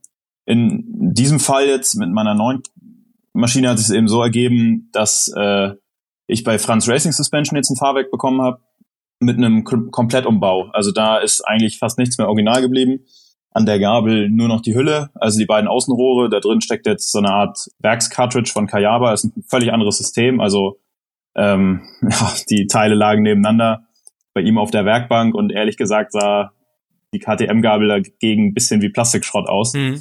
Äh, während die Teile von Kayaba alles extrem fein gefräste Sachen waren, es ist viel mehr drin. Also die KTM-Gabel hat eigentlich gar nicht das Potenzial, zu einer richtig guten Supermoto-Gabel zu werden, die neueren KTM-Gabeln, weil KTM hat über die Jahre die Fahrwerke stark vereinfacht. Die funktionieren zum Enduro-Fahren auf jeden Fall ganz gut, aber ein Unternehmen wie KTM ist natürlich auch kostenorientiert und die Gabeln haben einen relativ schmalen Einstellungsbereich und Einsatzbereich. Mhm. Gab es da nicht nochmal für mein Gewicht? Gab es da nicht irgendwann nochmal so einen Wechsel? Also im Prinzip letzten Endes war mir so, als ob früher so die Husqvarnas, damals die KTM Husqvarnas schon mit einem besseren Fahrwerk kamen und dann irgendwie zwei Jahre später zogen die nach. Ich weiß gar nicht, wie diese Gabel heißt. Vielleicht kannst du mir da helfen. Ja, also es Close gab Cartridge. Ja, es gab Close Cartridge Gabeln und Open Cartridge grundsätzlich schon immer. Ähm, die Enduros hatten meistens Open Cartridge Gabeln, die EXCs und so viele Cross-Modelle, so Supermotos wie SMR und so haben dann schon Close Cartridge. Eine Close Cartridge ist oftmals schon in der Lage, viel mehr Dämpfung zu erzeugen, hat viel mehr Potenzial. Und eine Open Cartridge ist halt ja günstiger und oft ein bisschen feiner am Ansprechen so. Also für Enduro eigentlich ganz gut, gerade für Massenmodelle. Kann, und kannst du den Unterschied erklären, Open und Close Cartridge? Ähm, Du hast im. Prinzip, boah, da geht's jetzt schon sehr ins Detail. Also du hast in der Gabel. Nur grob, nur grob, also nur grob, weil ich glaube, für alles weit. Für Muss ich jetzt aufpassen, dass ihr nicht zu weit ausholt. Ja, nee, einfach ähm, für alles weitere gibt's ja dann letzten Endes das Video dann von euch und da kann man es ja auch mal sehen. Das, das, hilft ja auf jeden Fall an der Stelle. Ja, genau. Also das äh, kann ich nur jedem ans Herz legen. Das ist noch nicht fertig, aber ich denke, das wird ganz spannend für Leute, die sich dafür dann mehr interessieren. Also ganz grob, bei einer Open Cartridge Gabel kippst du einfach Öl oben rein, da drüber ist Luft und äh, ja, das arbeitet dann so miteinander. Während bei einer Closed Cartridge beides komplett voneinander getrennt ist. Du hast weiter unten in der Gabel ein Ölsystem und weiter oben ein komplett davon getrenntes Luftpolster. Mhm. Also das ist so der Hauptunterschied. Also so das ist Stickstoff und es steht unter Druck, oder ist es so? Mhm. Bei der Gabel ist es immer Luft, im Dämpfer ist es immer Stickstoff. Ah. Das hat wieder andere Gründe. Also Stickstoff hält ein bisschen länger, ist nicht korrosiv. Mhm. Ja, Okay, okay, okay. Und gibt noch einen anderen Grund, den ich gerade vergessen habe. Sieht man dann, glaube ich, auch im Video. Also im ähm, Prinzip, ja, deine Gabel ist jetzt innen, vorne komplett neu im Prinzip. Also warte mal, da genau, ist jetzt, also wirklich. Da ist jetzt in der WP-Gabel die Innereien von einer Kayaba. Genau, Kayaba-Gabel. Im Prinzip ist das vom technischen Stand so ähnlich wie eine, ja, wie eine Werks-Kawasaki so. Mhm. Was so Chad Reed und so, diese ganzen amerikanischen Supercross-Fahrer fahren, die fahren dieses Cartridge-System in ihren Gabeln. Mhm. Auch Gabelfüße sind solche richtig schicken, gefrästen, schwarzen Gabelfüße, die eine viel höhere Festigkeit haben. Ah, da gab's auch Ja, also es ist nur noch die Hülle übrig und der Rest ist voll auf Supermoto oder Motocross. In meinem Fall eben abgestimmt auf Supermoto. Mhm. Und der Franz hat das eben dann nochmal ganz genau auf mein Gewicht abgestimmt, eine komplett eigene Dämpfungskurve dafür sich ausgedacht. Der kann eben alles anpassen ähm, über die Dämpfung. Feder speziell für mich ausgewählt. Der Dämpfer ist auch umgebaut, noch bisschen optimiert an vielen Stellen. Ja, ist nichts mehr beim Alten geblieben quasi. Ist deine Gabel dann auch gekürzt? Äh, nee, das absichtlich nicht. Das hat er mich vorher gefragt. Viele für Supermoto kürzen die Gabeln. Wollte ich jetzt gezielt nicht machen. Ähm, wenn ich nur Rennstrecke fahren würde und nur Straße, würde ich es machen. Aber für Stunt hm, weiß ich nicht, ob das so geil ist, wenn man den Schwerpunkt halt tiefer macht. Ja, ja, bei meiner ist nämlich gekürzt. Ähm, und weil du sagst Franz Racing Suspension, ja, ich habe eben auch ein Fahrwerk Gebrauch gekauft von Franz Racing Suspension und wusste halt überhaupt nicht, wer das ist. Denke mir, ja, wird schon fahren. Mhm. Und ja, wie gesagt, es fährt auch gut. Und jetzt sagst du, du kennst den und hast bei dem alles machen lassen. Ja, das beruhigt mich jetzt gerade. Ja, also da äh, muss ich sagen, schaut euch später das Video an, jetzt kurz Eigenwerbung. Also nachdem ich da war, glaube ich schon, der Typ gehört zu wirklich zu den absolut Besten in Deutschland. Also der hat eine Werkstatt, der hat Referenzen, das ist unglaublich. Ja. Fährt auch selber extrem gut. Also kann sehr, sehr gut Motocross fahren, ist lange Supermoto und Straßenrennen gefahren, also legale Straßenrennen. Ähm, ja, also der hat schon, der hat's schon richtig, richtig drauf. Also in denen habe ich vollstes Vertrauen und das Fahrwerk fährt auch gigantisch. Also ich hatte noch nie so viel Spaß auf dem Motorrad, seit ich mit 16 angefangen habe, wie letztes Wochenende. Als ich jetzt mein Traummotorrad mit diesem göttlichen Fahrwerk das erste Mal gefahren bin, es hat einfach sofort perfekt funktioniert. Alles fühlt sich so viel leichter an. Ja, das ist, ja, ist einfach genial. Das ist krass, ne, dass die wenigsten Menschen halt wirklich mal erfahren, ein richtig gutes Fahrwerk zu haben, ne? letzten Endes. Ja. Also. Dann wäre Mama jetzt also der Moment gewesen, wenn wir zusammen gefahren wären, wo ich gesagt hätte, jetzt brauche ich ein Fahrwerk. also wenn wir mal getauscht hätten, auf jeden Fall, ja, das glaube ich schon. Also, also ist es vielleicht auch ein bisschen so, es ist natürlich auch Placebo. Mich fasziniert Technik halt extrem und wenn ich dann so diese Kayaba-Cartridge da sehe, dann ist in mir vielleicht auch schon verankert, es muss gut funktionieren. Aber deshalb war ich auch umso gespannter so auf die Meinungen anderer. Zum Beispiel Tommy hier von HWK, der Sportler Stunt fährt relativ professionell, der ist sie auch gefahren und hatte das gar nicht so richtig gecheckt, was da eigentlich drin ist. Und der kam wieder und sagte, hä, was ist das denn? Ich wusste gar nicht, dass ein Fahrwerk so gut sein kann, dass man das so krass merken kann. Ja. Ohne dass er richtig gecheckt hat, was da abging, meinte der direkt, wow, was ist das denn? Ja, aber vor allem bei Stoppies ist es ein richtig krasser Unterschied. Ja, ganz extrem. Ja, weil ja. viele fahren so ja nur Stunt und denken sich, die brauchen kein Fahrwerk, aber genau dann, weil wenn du Stoppie machst mit Enduro-Fahrwerk, du tauchst erstmal ein, bevor du überhaupt hinten hochgehst. Denkst, genau. was ist denn hier los? Ja. Dann geht sie hinten hoch und dann taucht sie wieder aus. ja, genau. Ja, was meinst ja. du, Momme, schaffst du dann jetzt auch die 400 Meter Stoppie oder? Äh, ein Kilometer hoffe ich. 100 Meter müssen es mindestens werden, sonst müsste bei den German Stunt Days gar nicht antreten.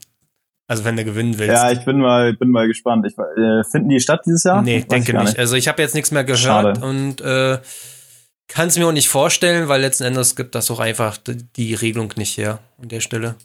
Dann muss ich wohl mal vielleicht Samstag, wenn es halbwegs trocken ist, auf dem Spot mal messen, was wir so schaffen. Ja, ja. Also was ich so schaffe aus 50 Meter Anlauf. Feige, Momme, feige. ah, ich höre ausreden. äh, was hat das jetzt gekostet? Willst du einen Preis nennen? Ähm, also wenn man das so bei ihm machen lassen würde, würde das Liste bei roundabout 2000 Euro, glaube ich, liegen. Mhm. Boah. Mit Dämpfer. Ist schon, ist schon eine Menge Holz, genau. Also Gabel und Dämpfer. Ja, also ich finde es nicht verkehrt, weil letzten Endes was Leute für Autofahrwerke ausgeben und so. Ja, das, äh, also ob man es braucht, ist eine andere Frage. Wie gesagt, äh, ich war mit meinem ganz plump ausgedrückt 600 Euro Fahrwerk super zufrieden. Und äh, auch wenn ich das jetzt mega geil finde, die, für die meisten Leute wäre so ein normaler Umbau schon absolut genial. Und ob man den Unterschied jetzt so krass spürt im direkten Vergleich, also so viel Geld, spürt man den Unterschied nicht so. So teuer ist der Unterschied nicht, sag ich mal. Auch für, Glaube ich nicht. Auch für viele Motorräder, also gerade Straßenmotorräder, ist auch auf jeden Fall eine gute Adresse hier Wilbers. Ich hatte halt ein Wilbers Fahrwerk drin gehabt, also hinten ähm, den Dämpfer und vorne die Federn und mit Gabelöl und alles so abgestimmt. Und dann mir nochmal so ein Peripherie so eingestellt, muss man sozusagen, also Gabel durchgeschoben und so. Wilbers selbst verkauft auch ein Buch, das ist ein ganz kleines Buch mit 50 Seiten, kostet auch kein Geld, wo wirklich drin steht, wie ein Fahrwerk funktioniert und wie man selbst sein eigenes Fahrwerk erstmal einstellt. So basic, Höhe und dergleichen und Dämpfung und so. Alles gemacht. Also die SV hat sich so gut gefahren. Ich hatte so Vertrauen gehabt. Ich hätte nie gedacht, dass die irgendwo mal wegrutschen würde oder so. Da konnte man mit 200 durch die Kurve fahren, fast am Anschlag. Das hat sich so safe angefühlt. Also das und Losbrechmoment, ne, war halt richtig feinfühlig gewesen. Ja, ich finde schon, also man merkt das doll. Ein ganz kurzes Thema noch, äh, ich versuche das auch im Video nachher darzustellen, was auf jeden Fall mich sehr schockiert hat. Ich meine, eine EXC 500 kostet, glaube ich, irgendwo bei 10.000 Euro. Das ist eine 2019er. Mhm. Franz hat von Anfang an ein bisschen gegen WP geshootet und meinte immer, ah, die Japaner können das eh alle besser und WP macht nur Schrott und es wird immer billiger, bla bla bla. Ja, und dann musste ich leider auch feststellen, dass er ein Stück weit die Wahrheit sagt, weil wir haben meine Gabel auseinandergebaut. Die hat äh, 70 Stunden ungefähr, wie gesagt, Baujahr 2019. Und die war innen quasi funktionsunfähig. Die konnte kaum noch dämpfen. Die war noch nie auf, aber die wichtigste Schraube von der Druckstufe war komplett lose. Hätte man so auseinanderdrehen können. Mhm. Und er meinte, das hätte jetzt auch in 10 Stunden knallen können, dann hätte ich Gabelsalat gehabt. Bei also das war schon ein Punkt, wo an der Stelle ein bisschen gefuscht wurde und die Gabelfüße waren komplett festgerostet, weil da nicht das Loctite drauf war, was hätte sein sollen. Mhm. Bei, bei unserem Maxim, da ist ja hinten die Dämpfungsschraube, also im Stoßdämpfer die Druckeinstellschraube lose. Mhm, oben am Ausgleichsbehälter, ne? Ja, ja, ja, ist auch durch. Also die kannst du drehen, drehen, da passiert gar nichts. Da überlegt er auch schon die ganze Zeit, was er da macht, aber ja, letztendlich auch zu Franz Racing einschicken. Ist ja eigentlich eine kleinere Sache an der Stelle. Ich glaube, wenn man den Dämpfer sogar richtig hinlegt, und dann die Schraube rausschraubt, dann kommt nicht das ganze Öl raus, dann muss man nur ein bisschen raufkippen und könnte dann die Schraube in eine neue wieder reinsetzen. Also dieses ganze Paket. Aber ja, ist jetzt auch so, so mein Laienwissen, mhm. was ich da an der Stelle habe. Dass es auf jeden Fall nicht so viel Aufwand ist, ja. wie er sich immer denkt. Also. Weil, weil, weil, ja, also. Das, das finde ich auch richtig krass. Also, ich bin an einem Tag ähm, die EXC 450 von Vincent gefahren, also eine 0, also eine 10er, ne? Und von Maxim die 501 14er, also Einspritzer gegen Vergaser. Also das Krasse ist, die, die Fahrwerke sind bei denen unterschiedlich abgestimmt. Bei Vincent ist es halt wirklich dieses typische Enduro-Fahrwerk. Vorne weich, hinten gut gedämpft. Macht halt dieses Ding, dass du halt Wheelies poppst ohne Ende. Also fünfter Gang einmal so ein bisschen die Federung rein und ist die oben. Ja, dieses EXC Wheelie-Ding, was man kennt als DFZ-Fahrer, wenn man traurig daneben fährt bei 80 und kein Wheelie mehr kann. und bei Maxim seiner war das so, vorne richtig gut gedämpft eigentlich letzten Endes und hinten butterweich. Also da geht so viel in die Dämpfung und nach hinten verloren.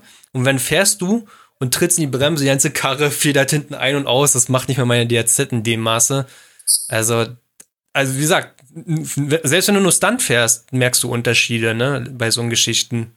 Und ich glaube, ja, Max, definitiv. Max hatte damals ein Öl ins, äh, Öl ins Federbein hinten drin gehabt in der EXC. Ja. Das Ding war steinhart gewesen hinten, damit die halt natürlich nicht dieses Wippen hat im Wheelie. Ja, es bringt richtig Unruhe rein. Ja. Gerade beim Bremsen, wenn man hinterm Kipppunkt bremst, dann federt die halt extrem weit ein mit einem zu weichen Fahrwerk. Jupp, jupp, jupp, jupp, jupp. So, ein Thema habe ich noch, weil ich schwärme gerade so ein bisschen für ein neues Motorrad und äh, das soll ist dann auch ein Enduro, kommt Oha. in der Regel als Enduro, soll umgebaut werden auf eine Supermoto. So früher war das immer relativ einfach. Entweder du hast Bärfelgen genommen aus einer LC4 und eine KTM reingeschmissen. Das war nicht die schönste Lösung, aber die legalste. Oder du hast halt XL-Felgen mhm. genommen.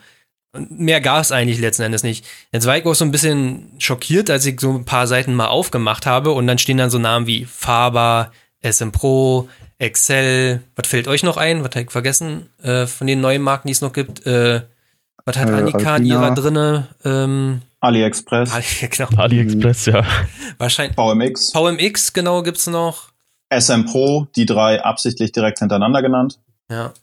Also da gibt's noch ein paar andere. Ja, wie gesagt, und Alpina. Ja, Alpina gab es schon immer, aber war halt außerhalb meines ja. Budgets sind ja diese Carbon-Teile sogar. Also im Prinzip Ja, aus nicht nur, Carbon. gibt's auch normale, meine ich, von. Und dann gibt's es, noch so einen äh, schwedischen Hersteller. Ach nee, dann gibt's ja noch die Amerikaner, das sind irgendwie Tracks oder so, oder wie heißen die? Fällt euch das? Warp 9 gibt's Warp auch. noch. 9, genau, Warp 9, so war das. Also im Prinzip gibt's inzwischen ohne Ende Felgen, Ringe, Narben und dergleichen.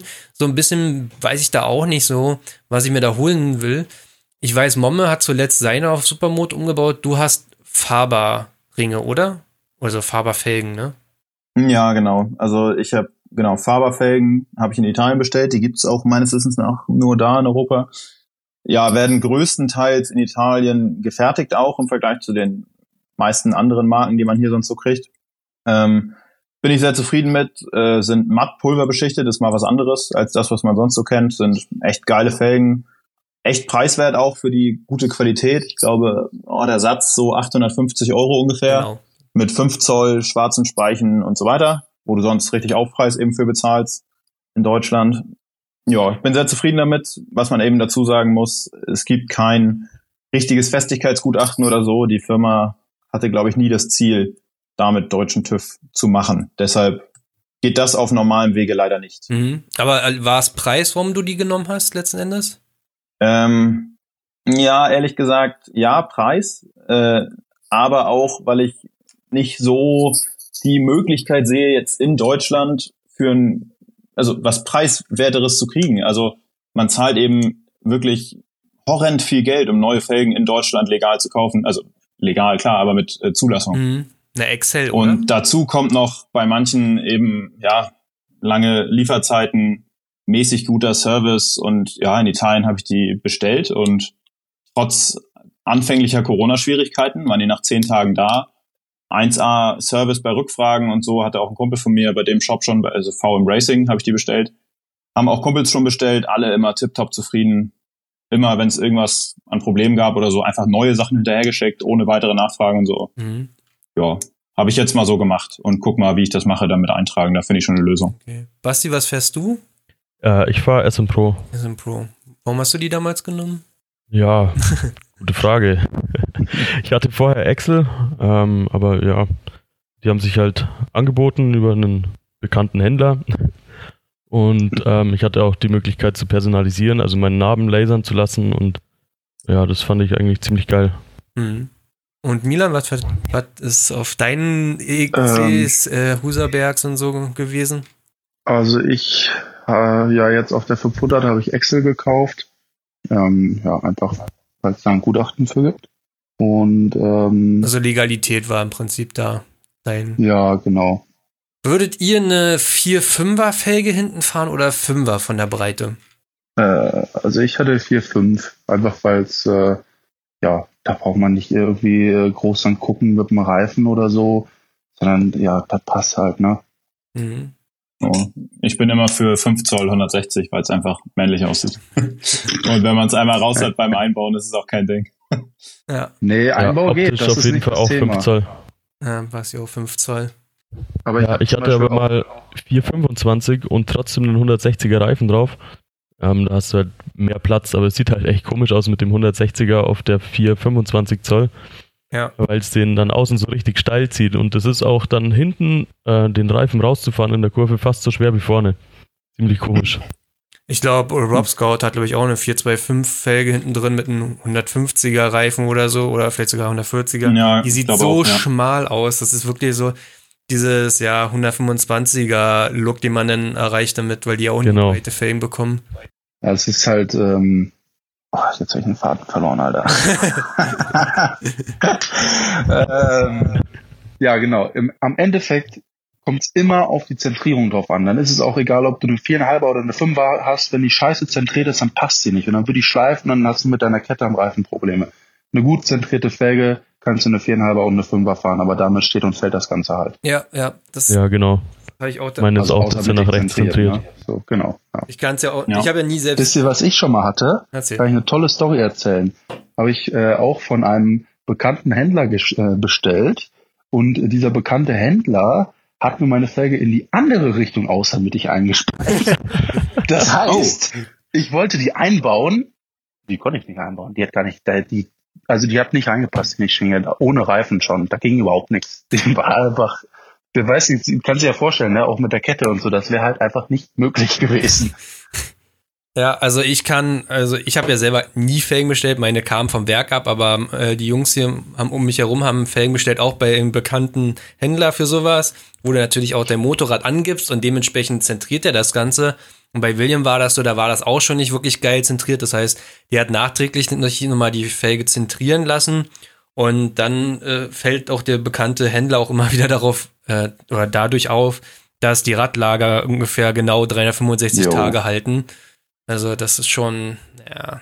Also wenn wir, wenn wir jetzt schon bei diesen bekannten Händler sind, ähm, ich habe da echt eine ziemliche, also eine ziemliche Hammer-Story. So, ähm, ich gehe eigentlich immer äh, an Leute, also ich habe davor auch schon Sachen gehört und dachte mir, sehr gut, ne, machst du erstmal selber deine Erfahrung. Ähm, weil ja, wir kennen es alle aus der Szene, da wird auch viel gelabert. Ne? Da ist viel unterwegs an Scheiße, wo man, dass man, man kann da nicht einfach immer jeden äh, für voll nehmen.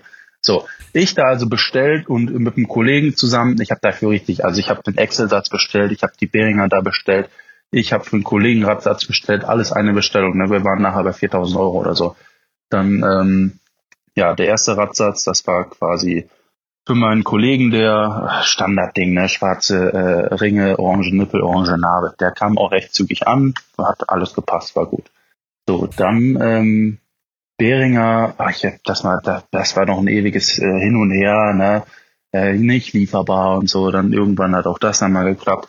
Und bei meinen Felgen habe ich das so gemacht, ich habe ihn gefragt, ob es geht, dass er den Felgenring zu meinem Pulverbeschichter schickt, der die pulvert und dann die Dinger wieder zurückgehen. Na, der Jokra ist kein Thema.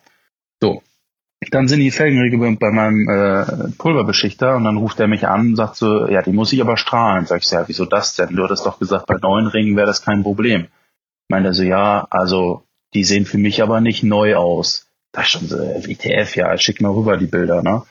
Er hat mir die rübergeschickt und der, der die beschichtet, der fährt selber auch Supermoto. Das heißt, der hat schon viele Supermoto-Felgen gemacht und der hat auch schon oft so äh, Felgen in der Hand gehabt und der kann dir sagen, ob da ein Reifen abgezogen wurde oder nicht. Also den vertraue ich da schon. Und er sagte, du, ich habe die hier vor mir liegen, für mich ist da definitiv schon mal ein Reifen drauf gewesen. Sag ich mir so, ja, okay, krass. Ähm, ich das dem besagten Händler geschrieben, war mir aber auch schon klar, du, die werden jetzt eh gepulvert, äh, die haben keine Macken, scheiß halt drauf. Ne? Ich will jetzt meine Felgen haben, das hat eh schon alles lange genug gedauert und ich wollte eigentlich zum Anlassen. So, dann also das wieder zurück dahin. Ähm, ja, dann lagen die ewig lange bei der Post. Das lag aber leider, also das lag am Pulverbeschichter. Da hatte ich irgendwann, äh, also es hat wirklich ewig gedauert, meine Felgen. So, dann ich die eingebaut, wie gesagt, dann war das, dass die falsch zentriert waren da war dann natürlich, da die jetzt eh schon über einen Monat bei der Post lagen, dachte ich, ey, ich bringe die auf gar keinen Fall nochmal zur Post. Ich fahre jetzt hier zu meinem äh, heimischen Händler da, äh, wo ich eh auch schon öfter war. Der hat mir die eben umgespeicht. Ich glaube, für einen 20, die habe ich da in eine Kaffeekasse geworfen und gut war's. Ne? So, dann hat das also schon mal gepasst. Dann war noch vom Einspeichen ähm, überall Kratzer im Felgenbett. Also ich habe selber auch schon mal eine Felge eingespeicht. Weiß nicht, habt ihr schon eine Felge eingespeicht? Äh, nur zugeguckt. Ja. ja.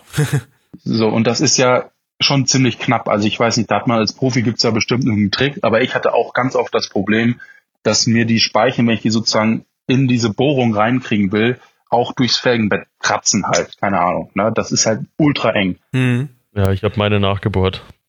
Ja, oder so, ne, so. Und dann äh, genau diese Kratzer am Felgenbett von den Speichen, die waren da auch überall drin, halt im neuen Pulver, ne, auch richtig tief. Dann war noch eine Macke so drin, also äh, die waren halt einfach, die hatten ultra viele Kratzer und Macken. Ne? Ich davon Bilder gemacht, das rübergeschickt.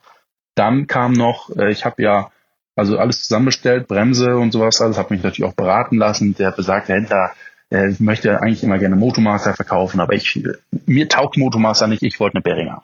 So. Der weiß ja auch, hat mich dann zu den Narben und alles, ne, haben wir alles sind wir zusammen durchgegangen. Dann will ich meine Scheibe auf die Narbe drauf machen, dann passt sie da nicht drauf.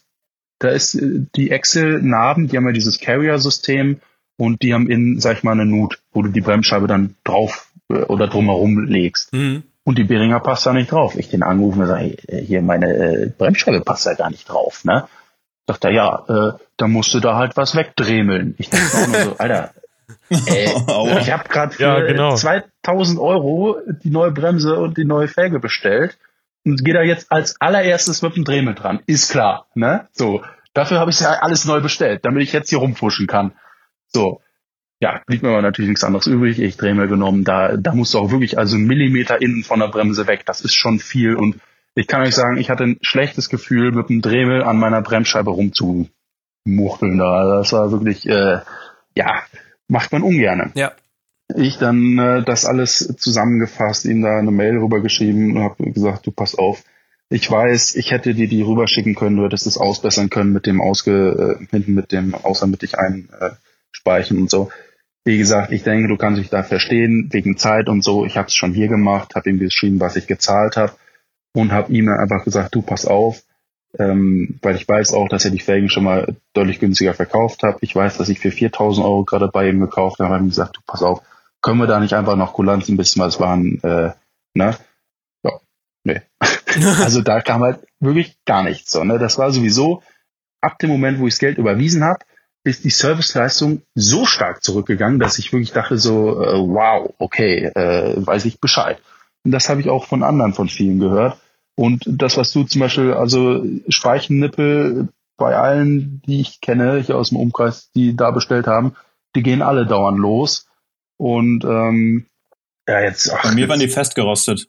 Ja, das ist nämlich, da machst du so eine Paste zwischen. Wie heißt sie? Ist das? Äh, Bei mir war da nix. Äh, Kupferpaste? Äh, nee. nee. Genau, eigentlich äh, dieser weiße ist oder das. So? Ja, äh, Keramikpaste ist, glaube ich. Ähm, Verhindert Kontaktkorrosion. Genau, die machst du eigentlich immer auf Speichen drauf. Und ich habe bisher auch jede Speiche, die ich von ihm gesehen habe, war da nichts drauf. Gar nichts. Ne? So, natürlich gammeln die Dinger dann fest oder lösen sich oder was auch immer. Ne? Aber äh, das ist halt so ein äh, ich habe ja auch die äh, gesehen, von wo die kamen, weil, wie gesagt, ich habe die Ringe ja erst zu meinem Pulverbeschichter geschickt und die kamen halt aus Tschechien. Die werden da irgendwo billig zusammengebaut. Und mhm. äh, so wie es aussieht, hat der Typ gar keine Ahnung von dem, was er da zusammenbaut. Ne, das ist ja nicht der, der es verkauft, sondern irgendwer anders aus Tschechien. Und wie das gesagt, richtig, ja. ähm, diese Kratzer da im Felgenbett oder dass sich dauernd die Felgen äh, Nippel überall losdrehen oder da gibt's ja von bis so, ne? Also ich, keine Ahnung, dass wenn man das erste Mal so ein Ding einspeicht, okay, aber äh, doch nicht, wenn man das äh, dauernd beruflich da macht. Ja, also da. Also ja. letzten Endes, ähm, ja, wie gesagt, auch, ich glaube, Maxim hat dann nochmal äh, Lager bestellt bei Grizzly Wheels. Ups, jetzt habe ich ja. gesagt.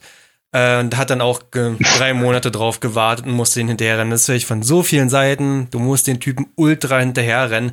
Und ich, ich immer, wenn ich bei eBay Kleinanzeigen mal was verkaufe, verkauf den Bums irgendwie ja. am Samstag um 14 Uhr und krieg um 15 Uhr eine Nachricht, äh, hast es schon losgeschickt, weißt du? Oder am ja. Montag um 12 Uhr. Wie immer, Leute, ich bin ein Privatverkäufer, aber so Leuten wie Grizzly, ja. wie es ist irgendwie dann halt wirklich ein Gewerbe sind, boah, sorry, da musst du halt mal ein bisschen Verständnis haben. Es geht halt einfach nicht. Ich würde. Nee, also wenn es dann bei mir soweit ist mit dem Umbau, ich hatte jetzt geguckt, ja, wie gesagt, Mom ist auf jeden Fall ein guter Tipp. Bisher war ich dann bei NGR Racing, das sind die Niederländer, mhm.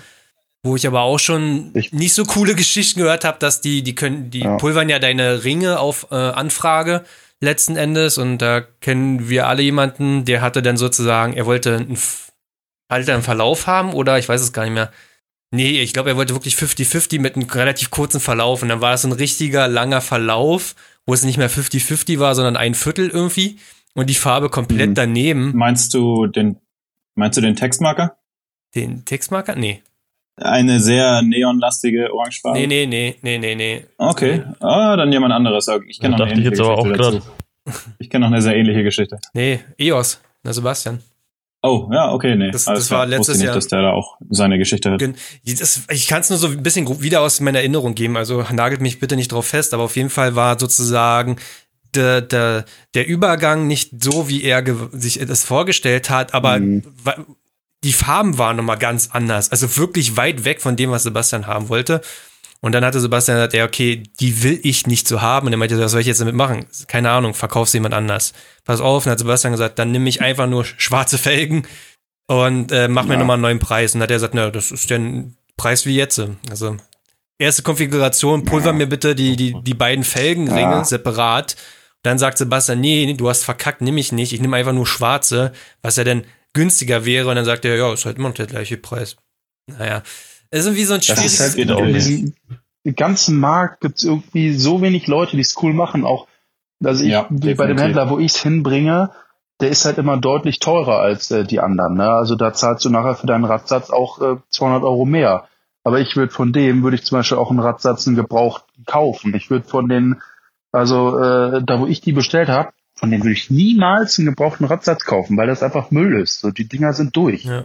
Und ähm, hier bei BRC, bei mir aus der Nähe, würde ich immer sofort machen. Die, ich habe den auch schon oft, ich, jedes Mal, wenn ich da bin, sage ich, hey Jungs, bitte macht euch einen ordentlichen Online-Shop, bitte schaut, dass ihr irgendwie mal, hm, daran muss doch mal was passieren, so dass, äh, wie gesagt, da ist nur Scheiße am Markt und ja, irgendwie. Es ist genauso wie HE Moto, die ja so die Instanz sind für Supermoto-Umbauten, so die das als erstes Mhm. gemacht haben, die die ganzen Gutachten gemacht haben. Und dann gehst du auf die Internetseite und überlegst immer, haben die insolvent angemeldet vor fünf Jahren oder Ja. warum sieht die Seite so aus? Also, ne, Sieht aus wie Windows Millennium oder so. wirklich, da wird halt geworben damit. Aber die haben eine Menge Know-how, übrigens auch äh, für Bremsenumbauten und so. Also die haben auch viel diese Brembo P4-Sättel für alle möglichen Supermotos angepasst und Adapter mit Zulassung und so.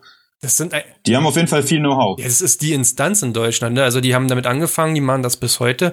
Dahin würde ich auch, sagen wir mal, so das meiste Know-how zutrauen, letzten Endes in Deutschland. Aber die Internetseite, da denke ich jedes Mal, pff, Ja, ah, ey, also weiß nicht, ob es die Bude halt überhaupt noch schade. Ja, da will man eigentlich schon fast, eigentlich müsste Leute, die Webseiten bauen, hink, hink, nick, einfach mal anschreiben, so, ey, macht mal mal ein paar Mhm. Felgen und ich mache euch eine richtige Internetseite. Schon mal so eine kleine Vorlage, Ja. so würde die aussehen. Aber Ja. ja. das, das hilft leider nicht so ein Film. Da können die halt echt, wie gesagt, also ich bin mir auch sicher, wenn einer das ordentlich macht, dass das laufen würde. Ne? Wenn du dann noch äh, auch zum Thema, auch was das angeht, zu dem Händler, Influencer-Marketing ist da noch mal so ein Riesenthema. Äh, da habe ich auch schon Stories gehört, da äh, hä, WTF, ne, was ist denn da los? Oder ja, wird dann ja, soll ich es fast noch aufmachen oder nicht? Du warst kurz weg, also wir, du warst kurz weg gewesen, deswegen, Es ist echt komisch, dein Mikro, ja. deswegen mutmaßen wir gerade, Oh Ja. was du uns gerade erzählen wolltest. Ja, nee, das ist das. Aber cool. Äh, das, ist das ist das Internet hier, ne? Deutsche Infrastruktur ist ein Du Traum. wirst einfach zensiert. Geht es denn jetzt oder soll ich? Nein, ist alles super. Es war einfach nur drei? Worte, die weg waren und dann hat uns die Fantasie beflügelt. Wahrscheinlich auf deiner Aufnahme ist alles normal und jeder hört den Podcast und denkt sich so, oh, sag mal, das wollte er sagen. War doch gar nichts. Ja, in echt ist das ja leider nicht alles so schön. Momme kriegen Ja. die durch eine Dose. genau.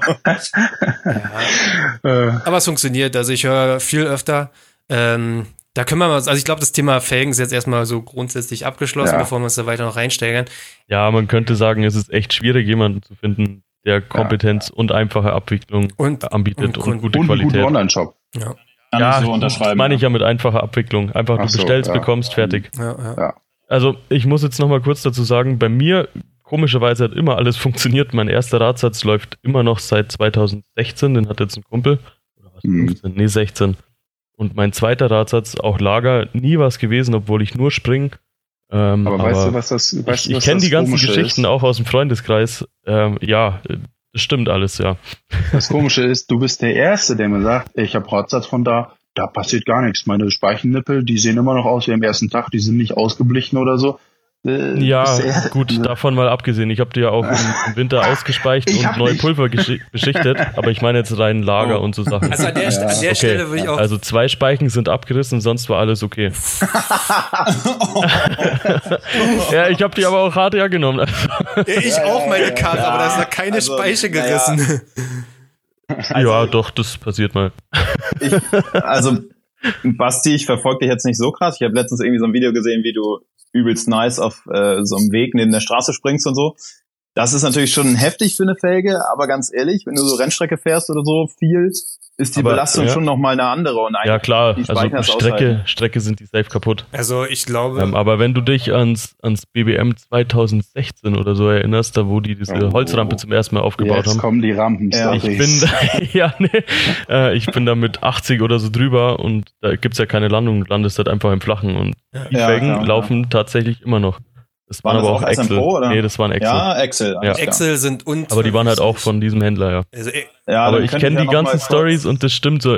Also bei mir hat Lieferung alles funktioniert, aber bei anderen, die warten ewig drauf. Ich kann ja noch mal kurz eine ewig. These aufstellen, ähm, die ich jetzt aus mehreren Richtungen gehört habe. ich glaube, Völlig unabhängig von dem besagten Händler geht's um SM Pro Felgen, weil ich eben auch da meine Radlagerprobleme habe, unglaublich hatte. Ich habe jetzt ja Faberfelgen viele Leute aus meinem Freundeskreis haben auch da schlechte Radlager drin gehabt. Und ja, jetzt habe ich von einem guten Kumpel aus Italien gehört, was eigentlich auch ein bisschen auf der Hand liegt, dass die SM Pro Felgen die Ali-Felgen sind. Und VMX. Das sind alles drei die gleichen Felgen. VMX ja. Ich kann nur sagen, ich, genau, ja. VMX und Ali sind gleich. Und ich behaupte jetzt einfach mal, oder ich stelle es mal als These in den Raum, ich kann es nicht belegen, ist mir letztendlich auch egal, dass die SM Pro Felgen auch aus der gleichen Produktion kommen, auf dem gleichen Programm laufen. Vielleicht haben die noch ein Tick besseres Qualitätsmanagement, so, da sind dann keine Ausreißer drin oder was auch immer. Die werden halt auch gut vermarktet hier in Europa. Es gibt ja mittlerweile auch den besagten Händler, der sich um eine deutsche Zulassung gekümmert hat, was nebenbei eine gute Leistung ist. Also Respekt dafür. Aber ich glaube, dass das die gleichen Felgen sind wie die Ali-Felgen und die VMX-Felgen. Ja, Welche nicht ich schlecht auch. sind, aber dafür zahle ich dann nicht 1000 Euro und habe die gleichen Ja, Radlager. Wie du nach vorher schon gesagt hast, die, diese Ali-Teile sind ja auch nicht schlecht. Also, Genau, die sind in Ja. Ordnung, keine Frage. Also Ich würde noch eine, okay, noch eine ganz vorsichtige These. Ich bin aber auch der Meinung, bei Basti war es eine Kooperation gewesen letzten Endes, oder? Also in irgendeiner Form, ne, letzten Endes. ich habe ein bisschen Rabatt bekommen, aber ich habe eigentlich fast den vollen Preis bezahlt. Okay. Also, ja, kann man Ja, ja, direkt aber, als Kooperation ähm, sehen. Es ist so ein bisschen wie mit Rush Racing, was ja auch nochmal so eine Geschichte für sich ist. Das wollen wir jetzt nicht aufdröseln, aber da Oh gab es immer Leute sozusagen, die Kooperation und die Influencer letzten Endes haben ihre Dekore immer relativ zeitnah bekommen mit gutem Support. Jeder Private oder ein bisschen mehr nicht so, ja, letzten Endes, ja, niemand, der eine Kooperation hat, hat dann doch andere Erfahrungen gemacht letzten Endes, ne? Also es war dann, wenn es fürs Marketing war, dann ging es auf einmal ganz schnell und war alles super gewesen, weil natürlich Marketing und diejenigen sollen ja auch begeistert sein. Und für jeden anderen war es dann wie ein bisschen, hm, alles eine Mutmaßung, letzten Endes nichts bewiesen. Äh, Ja, das ist aber, also ich muss, da muss ich kurz, kurz einhaken. Es war aber auch bei Kooperationssachen so, dass die teilweise auch sehr lange drauf gewartet haben. Also Ja. ich glaube, das war unabhängig von, ob äh, okay, okay. Kooperation oder nicht. Also ähm, das, Ja. ja. Ja, dieses Wash Racing. Aber ich habe einen Trick rausgefunden, wie man das Dekor dann schneller bekommt. Du musst ihn einfach nerven, dann geht's. Äh, nee, also, Ah, also oh, lass uns. Sag das nicht im Podcast. Also das ist ein Thema für sich, Rush Racing. Da können wir auch gerne mal ein anderes Mal nochmal drüber reden. So, äh, ja. Ansonsten, also meine DRZ, die hat so viele Ruinen schon gesehen, so viele Treppen hochgeballert und so viel ins Flache gesprungen und sonst was gemacht, da ist keine Speiche bisher gerissen. Also und Excel, sie hat einen Schlag definitiv, weil die ja wirklich einen Überschlag mal gemacht hat, aber so eine Excel-Fälle kriegst du eigentlich kaum krumm. Das ist schon sehr faszinierend, wie standfest die sind. Also, ja, die sind schon gut auf jeden Fall. Ja, Höhenschlag habe ich geschafft. Das war aber eben das, ja, diese Rampe da ins Flache. ja, ja. Ist alles Ja. kaputt. Der Zerstörer. Ja, leider. So, nee, ansonsten, ich glaube, haben wir auch ein bisschen, sind wir gut durchgekommen jetzt. Also, ich muss mal gucken, oh Gott, ja, anderthalb Stunden auf jeden Fall. Da ist auf jeden Fall Platz für mehr. Aber ich will ja noch ein paar Folgen aufnehmen, letzten Endes. Eine Rubrik hätte ich noch. Ich weiß, ein bisschen spontan letzten Endes. Ich will mal so ein bisschen auch über Content sprechen, also eine Content-Empfehlung und ähm, an der Stelle, Okay. ich habe entdeckt vor zwei Tagen, ist jetzt, jetzt nicht entdeckt, also ich habe den YouTube-Kanal von Kevin Gallas entdeckt für mich. Ich weiß, also ich wusste, Mhm. wer Kevin Gallas ist, um es mal kurz zu beschreiben. Kevin Gallas ist sozusagen einer der besten deutschen Enduro-Fahrer und auch einer der besten weltweit. Ja, das schreibe ich Ihnen jetzt einfach so zu. Genau. Er hat das Erzberg-Rodeo abgeschlossen. Das machen nicht viele und das, glaube ich, beim zweiten Versuch oder beim zweiten Antritt. Der ist äh, sogar, Platzierungen sind auch, äh, ja, der ist sogar Supercross-Meister geworden, das eine Jahr. Ja, ist er. Ja, Super in, in, der Enduro, ja. In der Juniorenklasse, glaube Ja. ich, ne? Was trotzdem unglaublich gut ist. Ja. Und er ist direkt danach direkt konkurrenzfähig im Top-Bereich in der höchsten Klasse mitgefahren. Also er ist definitiv einer der besten Deutschen. Ja, genau, er ist einer der- besten. Definitiv, Ja, ja. ich sag mal mit äh, äh, Marcel Lettenbichler oder ja, Andreas, ich weiß nicht. Manuel. Manuel. Manuel ist der. Österreicher. Manuel. Äh, Sag mal so, die zwei sind so die besten Deutschen, würde ich sagen, auf jeden Fall. So, und der hat einen YouTube-Kanal, wo er so Art Vlogs, Videos macht, so mit so ein bisschen Editing, also was wir ja auch machen. Wirklich völlig solide. Der macht How-To-Videos, wo er wirklich so ein paar Dinge erklärt, ein paar Kniffe, wie er macht. Er kann auch wirklich sehr gut reden und hat aber einfach nur 20.000 Abonnenten. Und für das, was er ist und was er da erzählt. 13.000, sorry, dass ich dich unterbreche. Ich habe ihn gerade aufgerufen. 13.200 Abonnenten. Ja, what the fuck? Weißt du, da guckst du halt einfach so einer der besten weltweiten Enduro-Fahrer zu, der auch wirklich gut reden kann, wirklich super witzig ist und denk mir so, Digga, der braucht wirklich mehr Abonnenten. Also checkt das auf jeden Fall mal aus. Äh, Supermoto gegen in äh, Motocross Car oder Enduro war das ist ein super Video. Also mit richtig Einblendung und so, da kann selbst ich, der ja immer ein bisschen pingelig ist bei sowas, nix sagen. Also super gemacht an der Ich Stelle. finde ihn halt auch einfach witzig. Ja. Also, äh, ja, zum Beispiel Unterhaltsam, letztens, ja. Ja, der also ist einer der wenigen in dem Motorradbereich, der letztens mal ein gutes Placement gemacht hat für äh, einen Hubständer, war das, glaube ich. Hm. Ähm, und äh, das fand ich echt witzig gemacht. Also da, ähm, ja, der hat auch Humor. Ah, das habe ich auch gesehen, ja. Das fand ich auch geil gemacht. Extrem kreativ, ja. Ja. Ja, genau. Ja. Das mit dem Hubständer, ja. Und, auf jeden Fall. und ich kann euch sagen, also Kevin Gallas und Tryboy wurden nie gleichzeitig im selben Raum gesehen. So viel will ich sagen. Ist das ein Geheimnis? Ich weiß, Komisch. ich weiß es nicht. Nee, ich glaube mittlerweile nicht mehr. Also es gibt ja noch die alten Querly-Videos und da gab es immer einen Tryboy und den haben alle gefeiert. Das war Kevin Gallas. ja. Äh, das ist meine Content-Empfehlung. Vielleicht fällt euch jetzt noch spontan was ein, was so ein YouTube-Kanal, ein Instagram-Kanal, der vielleicht mal so ein bisschen nochmal empfohlen werden kann. Muss jetzt auch nichts ganz Kleines sein. Äh, wer jetzt was in der Hand hat, einfach mal schreien. Keiner? Gut. Hält mir denn da spontan. doch, doch, aber der wurde schon in der letzten Folge auch genannt, der Kevin KWR. Äh, genau. Kevin KWR auf Instagram, äh, also auch auf fototechnisch unterwegs aus meiner Hut. Mit dem war ich auch Anfang des Jahres unterwegs gewesen und finde auch richtig gut, was der macht. Und der ist noch relativ klein. Momme, hast du jemanden, den du so folgst, Mm. YouTube, Instagram, so den gar nicht so viele Leute kennen oder so, den du gerne mal anderen Leuten empfiehlst oder einfach mal was weitersendest? Mm, ja, schwer zu sagen. Also äh, ist eigentlich völlig off-topic, aber ich verfolge einen Kanal auf Instagram gerade ganz extrem. Äh, also extrem, dass ich gerade gar nicht spontan sagen kann, wie der heißt. äh, Die Ultra klingt jetzt bescheuert. Das ist nee, das ist so ein amerikanischer Kanal, der so Videos gerade aus Amerika eben hochlädt, was da so abgeht. Also Politisch. ja, während wir diesen genau. Okay. Also unpolitisch einfach nur so aufgenommen, so was da abgeht. So den Rest kann man sich selber denken. Während wir diesen Broadcast aufnehmen, sind ja in Amerika extreme Teste und äh, ja, irgendwie finde ich, dass es gar nicht so präsent ist in den deutschen Medien, wie es eigentlich sein könnte. Aber es ist schon ziemlich krass, was da abgeht. Definitiv. Also es ist auch so ein bisschen äh, mal als Hintergrund. Ähm, auf dem Fettnetz-Kanal ist jetzt, ich meine, ich habe noch mal ein Video geschnitten, aber sonst Instagram haben wir gar nichts hochgeladen seit Februar und nichts, weil wir irgendwie nicht Motorrad fahren waren, nicht weil wir keine Fotos gemacht haben, sondern ich finde einfach, es gibt gerade wichtigere Dinge. Also ohne, dass ich euch, euch jetzt was damit unterstellen möchte oder so, oder von meiner Sicht aus finde ich einfach, es gibt gerade wichtigere Dinge. Und erst was Corona, da wollte ich halt nicht den Eindruck erwecken, wir fahren immer noch Motorrad, das haben wir auch nicht getan. Es ist halt, ich wollte halt nicht den Eindruck erwecken, es ist alles wie früher und alles cool.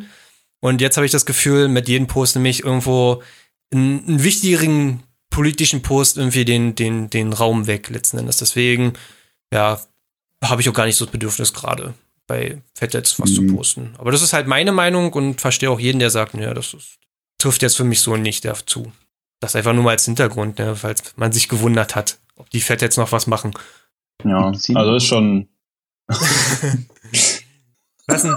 still. Nee, du hast das angesetzt und hast den Satz, glaube ich, nicht beendet. Deswegen waren wir das so, jetzt beendet er. Nein, Machen die Fatheads eigentlich noch was? Ja. bin, ich hab, ich, äh, scheinbar hat mein Internet gerade einen Abgang gemacht. Ich bin jetzt mal aufs Handynetz äh, umgeswitcht. Okay, okay, okay. Milan, Content-Empfehlung? Und was, was dir einfällt? Ich habe gerade schon überlegt und habe schon ein bisschen durch Instagram geguckt, aber ich muss ehrlich sagen, ich war die letzten Wochen äh, extrem wenig äh, Social Media selber und habe da fast gar nicht durchgeguckt. Kann ich dir gerade aus dem Stegreif gar nicht sagen. Also äh, YouTube ja, auch nicht? muss ich leider passen. Ich hab, auch da habe ich die letzten Wochen fast gar nicht äh, irgendwie geguckt oder so. Also ähm, Okay, für nächste Mal sollte ich, glaube ich, sobald die Leute vorbereiten.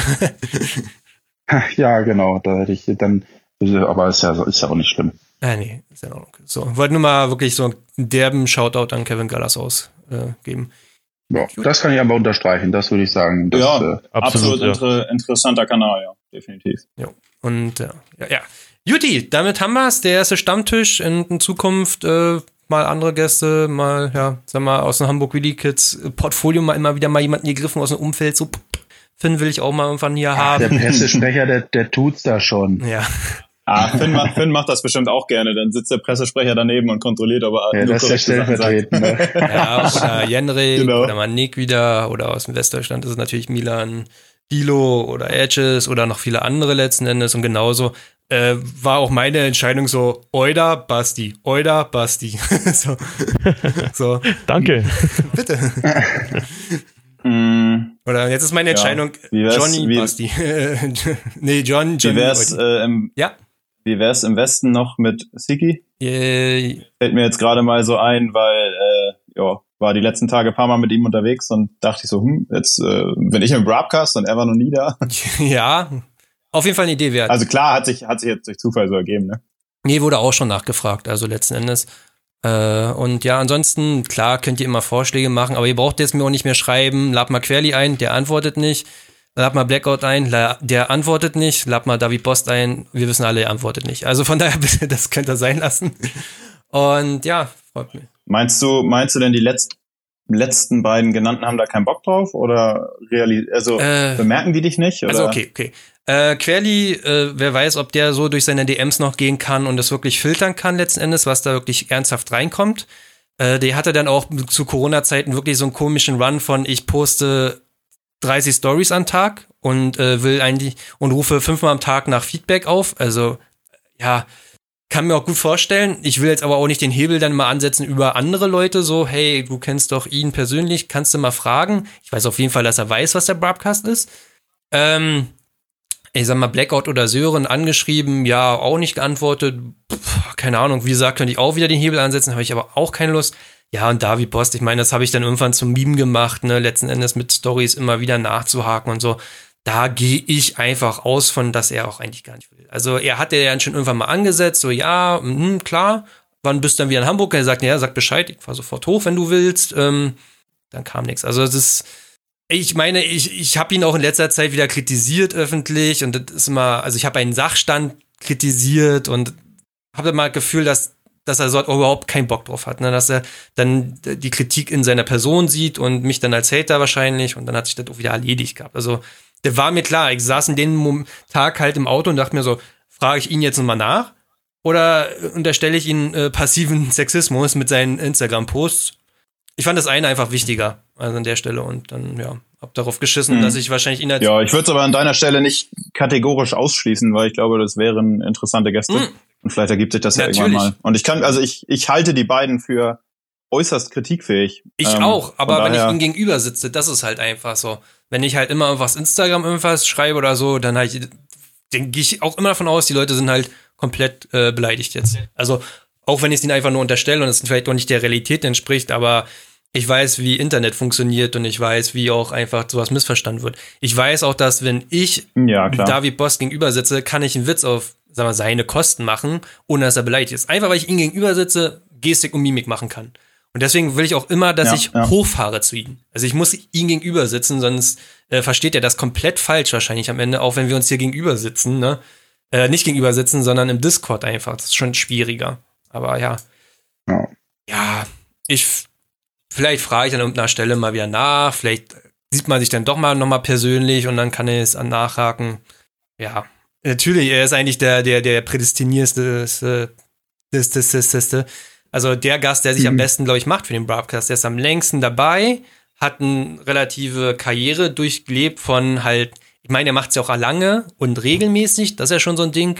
Ich meine, wir kennen alle Leute, die waren richtig on fire für ein Jahr gewesen, die waren so richtig drin, du hast das Gefühl gehabt, so omnipräsent in der Szene. Du könntest dir nie vorstellen, dass es ein- eine Welt gibt, wo die nicht mehr Motorrad fahren oder ein Teil der Motorradszene sind. Max Sneaker. Ja, also, und dann, und Ja. der ist der einfach komplett rausdroppt und sagt, ja, ja, kein Bock mehr auf Motorrad, kein Bock mehr auf Supermoto, kein Bock mehr auf Stunt. Ja, und so eine Leute kennen wir alle. David Post ist aber keiner von denen. Der hat halt immer sein Ding gemacht, ne, letzten Endes. Ja. Also, ja, definitiv. und, und wenn ich ihn kritisiere oder wenn ich einen Sachstand kritisiere, nicht ihn als Person, oder er, er kriegt ja auch Kritik von außerhalb. Also ihn wird ja auch von vielen Seiten immer dieser Cash Grab unterstellt, dass er Dinge nur macht, weil er Geld verdienen will. So. Sehe das nicht so. Ich verstehe schon, dass er davon ja irgendwie leben muss. Aber er hat dann mal irgendwann mal sich gerechtfertigt mit einem Video auf seinen Kanal. Und es ist auch immer schwierig. Wenn du halt jemand bist, der täglich oder möglichst regelmäßig Videos bringen möchte und will und einen gewissen Vibe auch bleiben muss, du kannst dich halt nicht hinsetzen und irgendwie eine halbe Stunde darüber beschweren, wie die Fans mit dir kommunizieren oder dir alles unterstellen. So ein Video findet keinen Platz und das performt halt auch nicht so gut. Da verstehe ich auch, dass solche Leute sagen, das mache ich nicht. Aber der Broadcast bietet ja solchen Leuten drei Stunden, sich zu erklären, warum Placements stattfinden, warum man damit Geld verdienen muss und dass es doch nicht alles so ist, wie man sich da von draußen vorstellt. Also gerade die Kinder, die ganz schnell in der Kommentarspalte sind. Die, ihm bietet ja diese, diesen Platz. So, er hat ja alle Zeit der Welt und sich da zu erklären. Und find Leuten, solchen Leuten hilft das ja natürlich. Meine Meinung. Ja, ja wäre schon eine gute Idee eigentlich so, ja. Ja. Aber ja. Wie gesagt, wer weiß, was die Zukunft bringt. Genau. Ne? Gut, äh, ja, mal richtig abgeschweift am Ende. Ich glaube, wir quatschen nochmal in Discord weiter. Wenn so ist das beim Stammtisch. Ja, ich glaube, der dann. Da holt man sich noch ein Bier nochmal und dann geht's nochmal weiter. Geht's noch. Boah, meinst du schon ewig leer? Du Ochs, aber ich hole mir noch eins. Warte mal, ich hab noch eins. so, nochmal eine richtige Bierempfehlung hier von. Äh, bist, bist du eigentlich Franke, Basti? Nein. Nein? Nee, ich bin viel weiter unten. Ich bin in Oberbayern. Oberbayern. Aber komm, hier, eine Bierempfehlung. Äh, ich trinke gerade Moser Liesel vom Akkubräu und sonst eigentlich Augustiner geht immer so was halt jeder kennt. Momme, Bierempfehlung, Astra. ja, muss ich natürlich Astra sagen, aber ich trinke auch Heineken sehr gerne. Und nochmal Milan, eine Bierempfehlung. Ich bin da raus, ich trinke seit vier Jahren keinen Alkohol mehr. ich bin da raus, ich trinke seit fünf Jahren keinen Alkohol mehr. Alles klar, Leute, tschüss. Verdammt!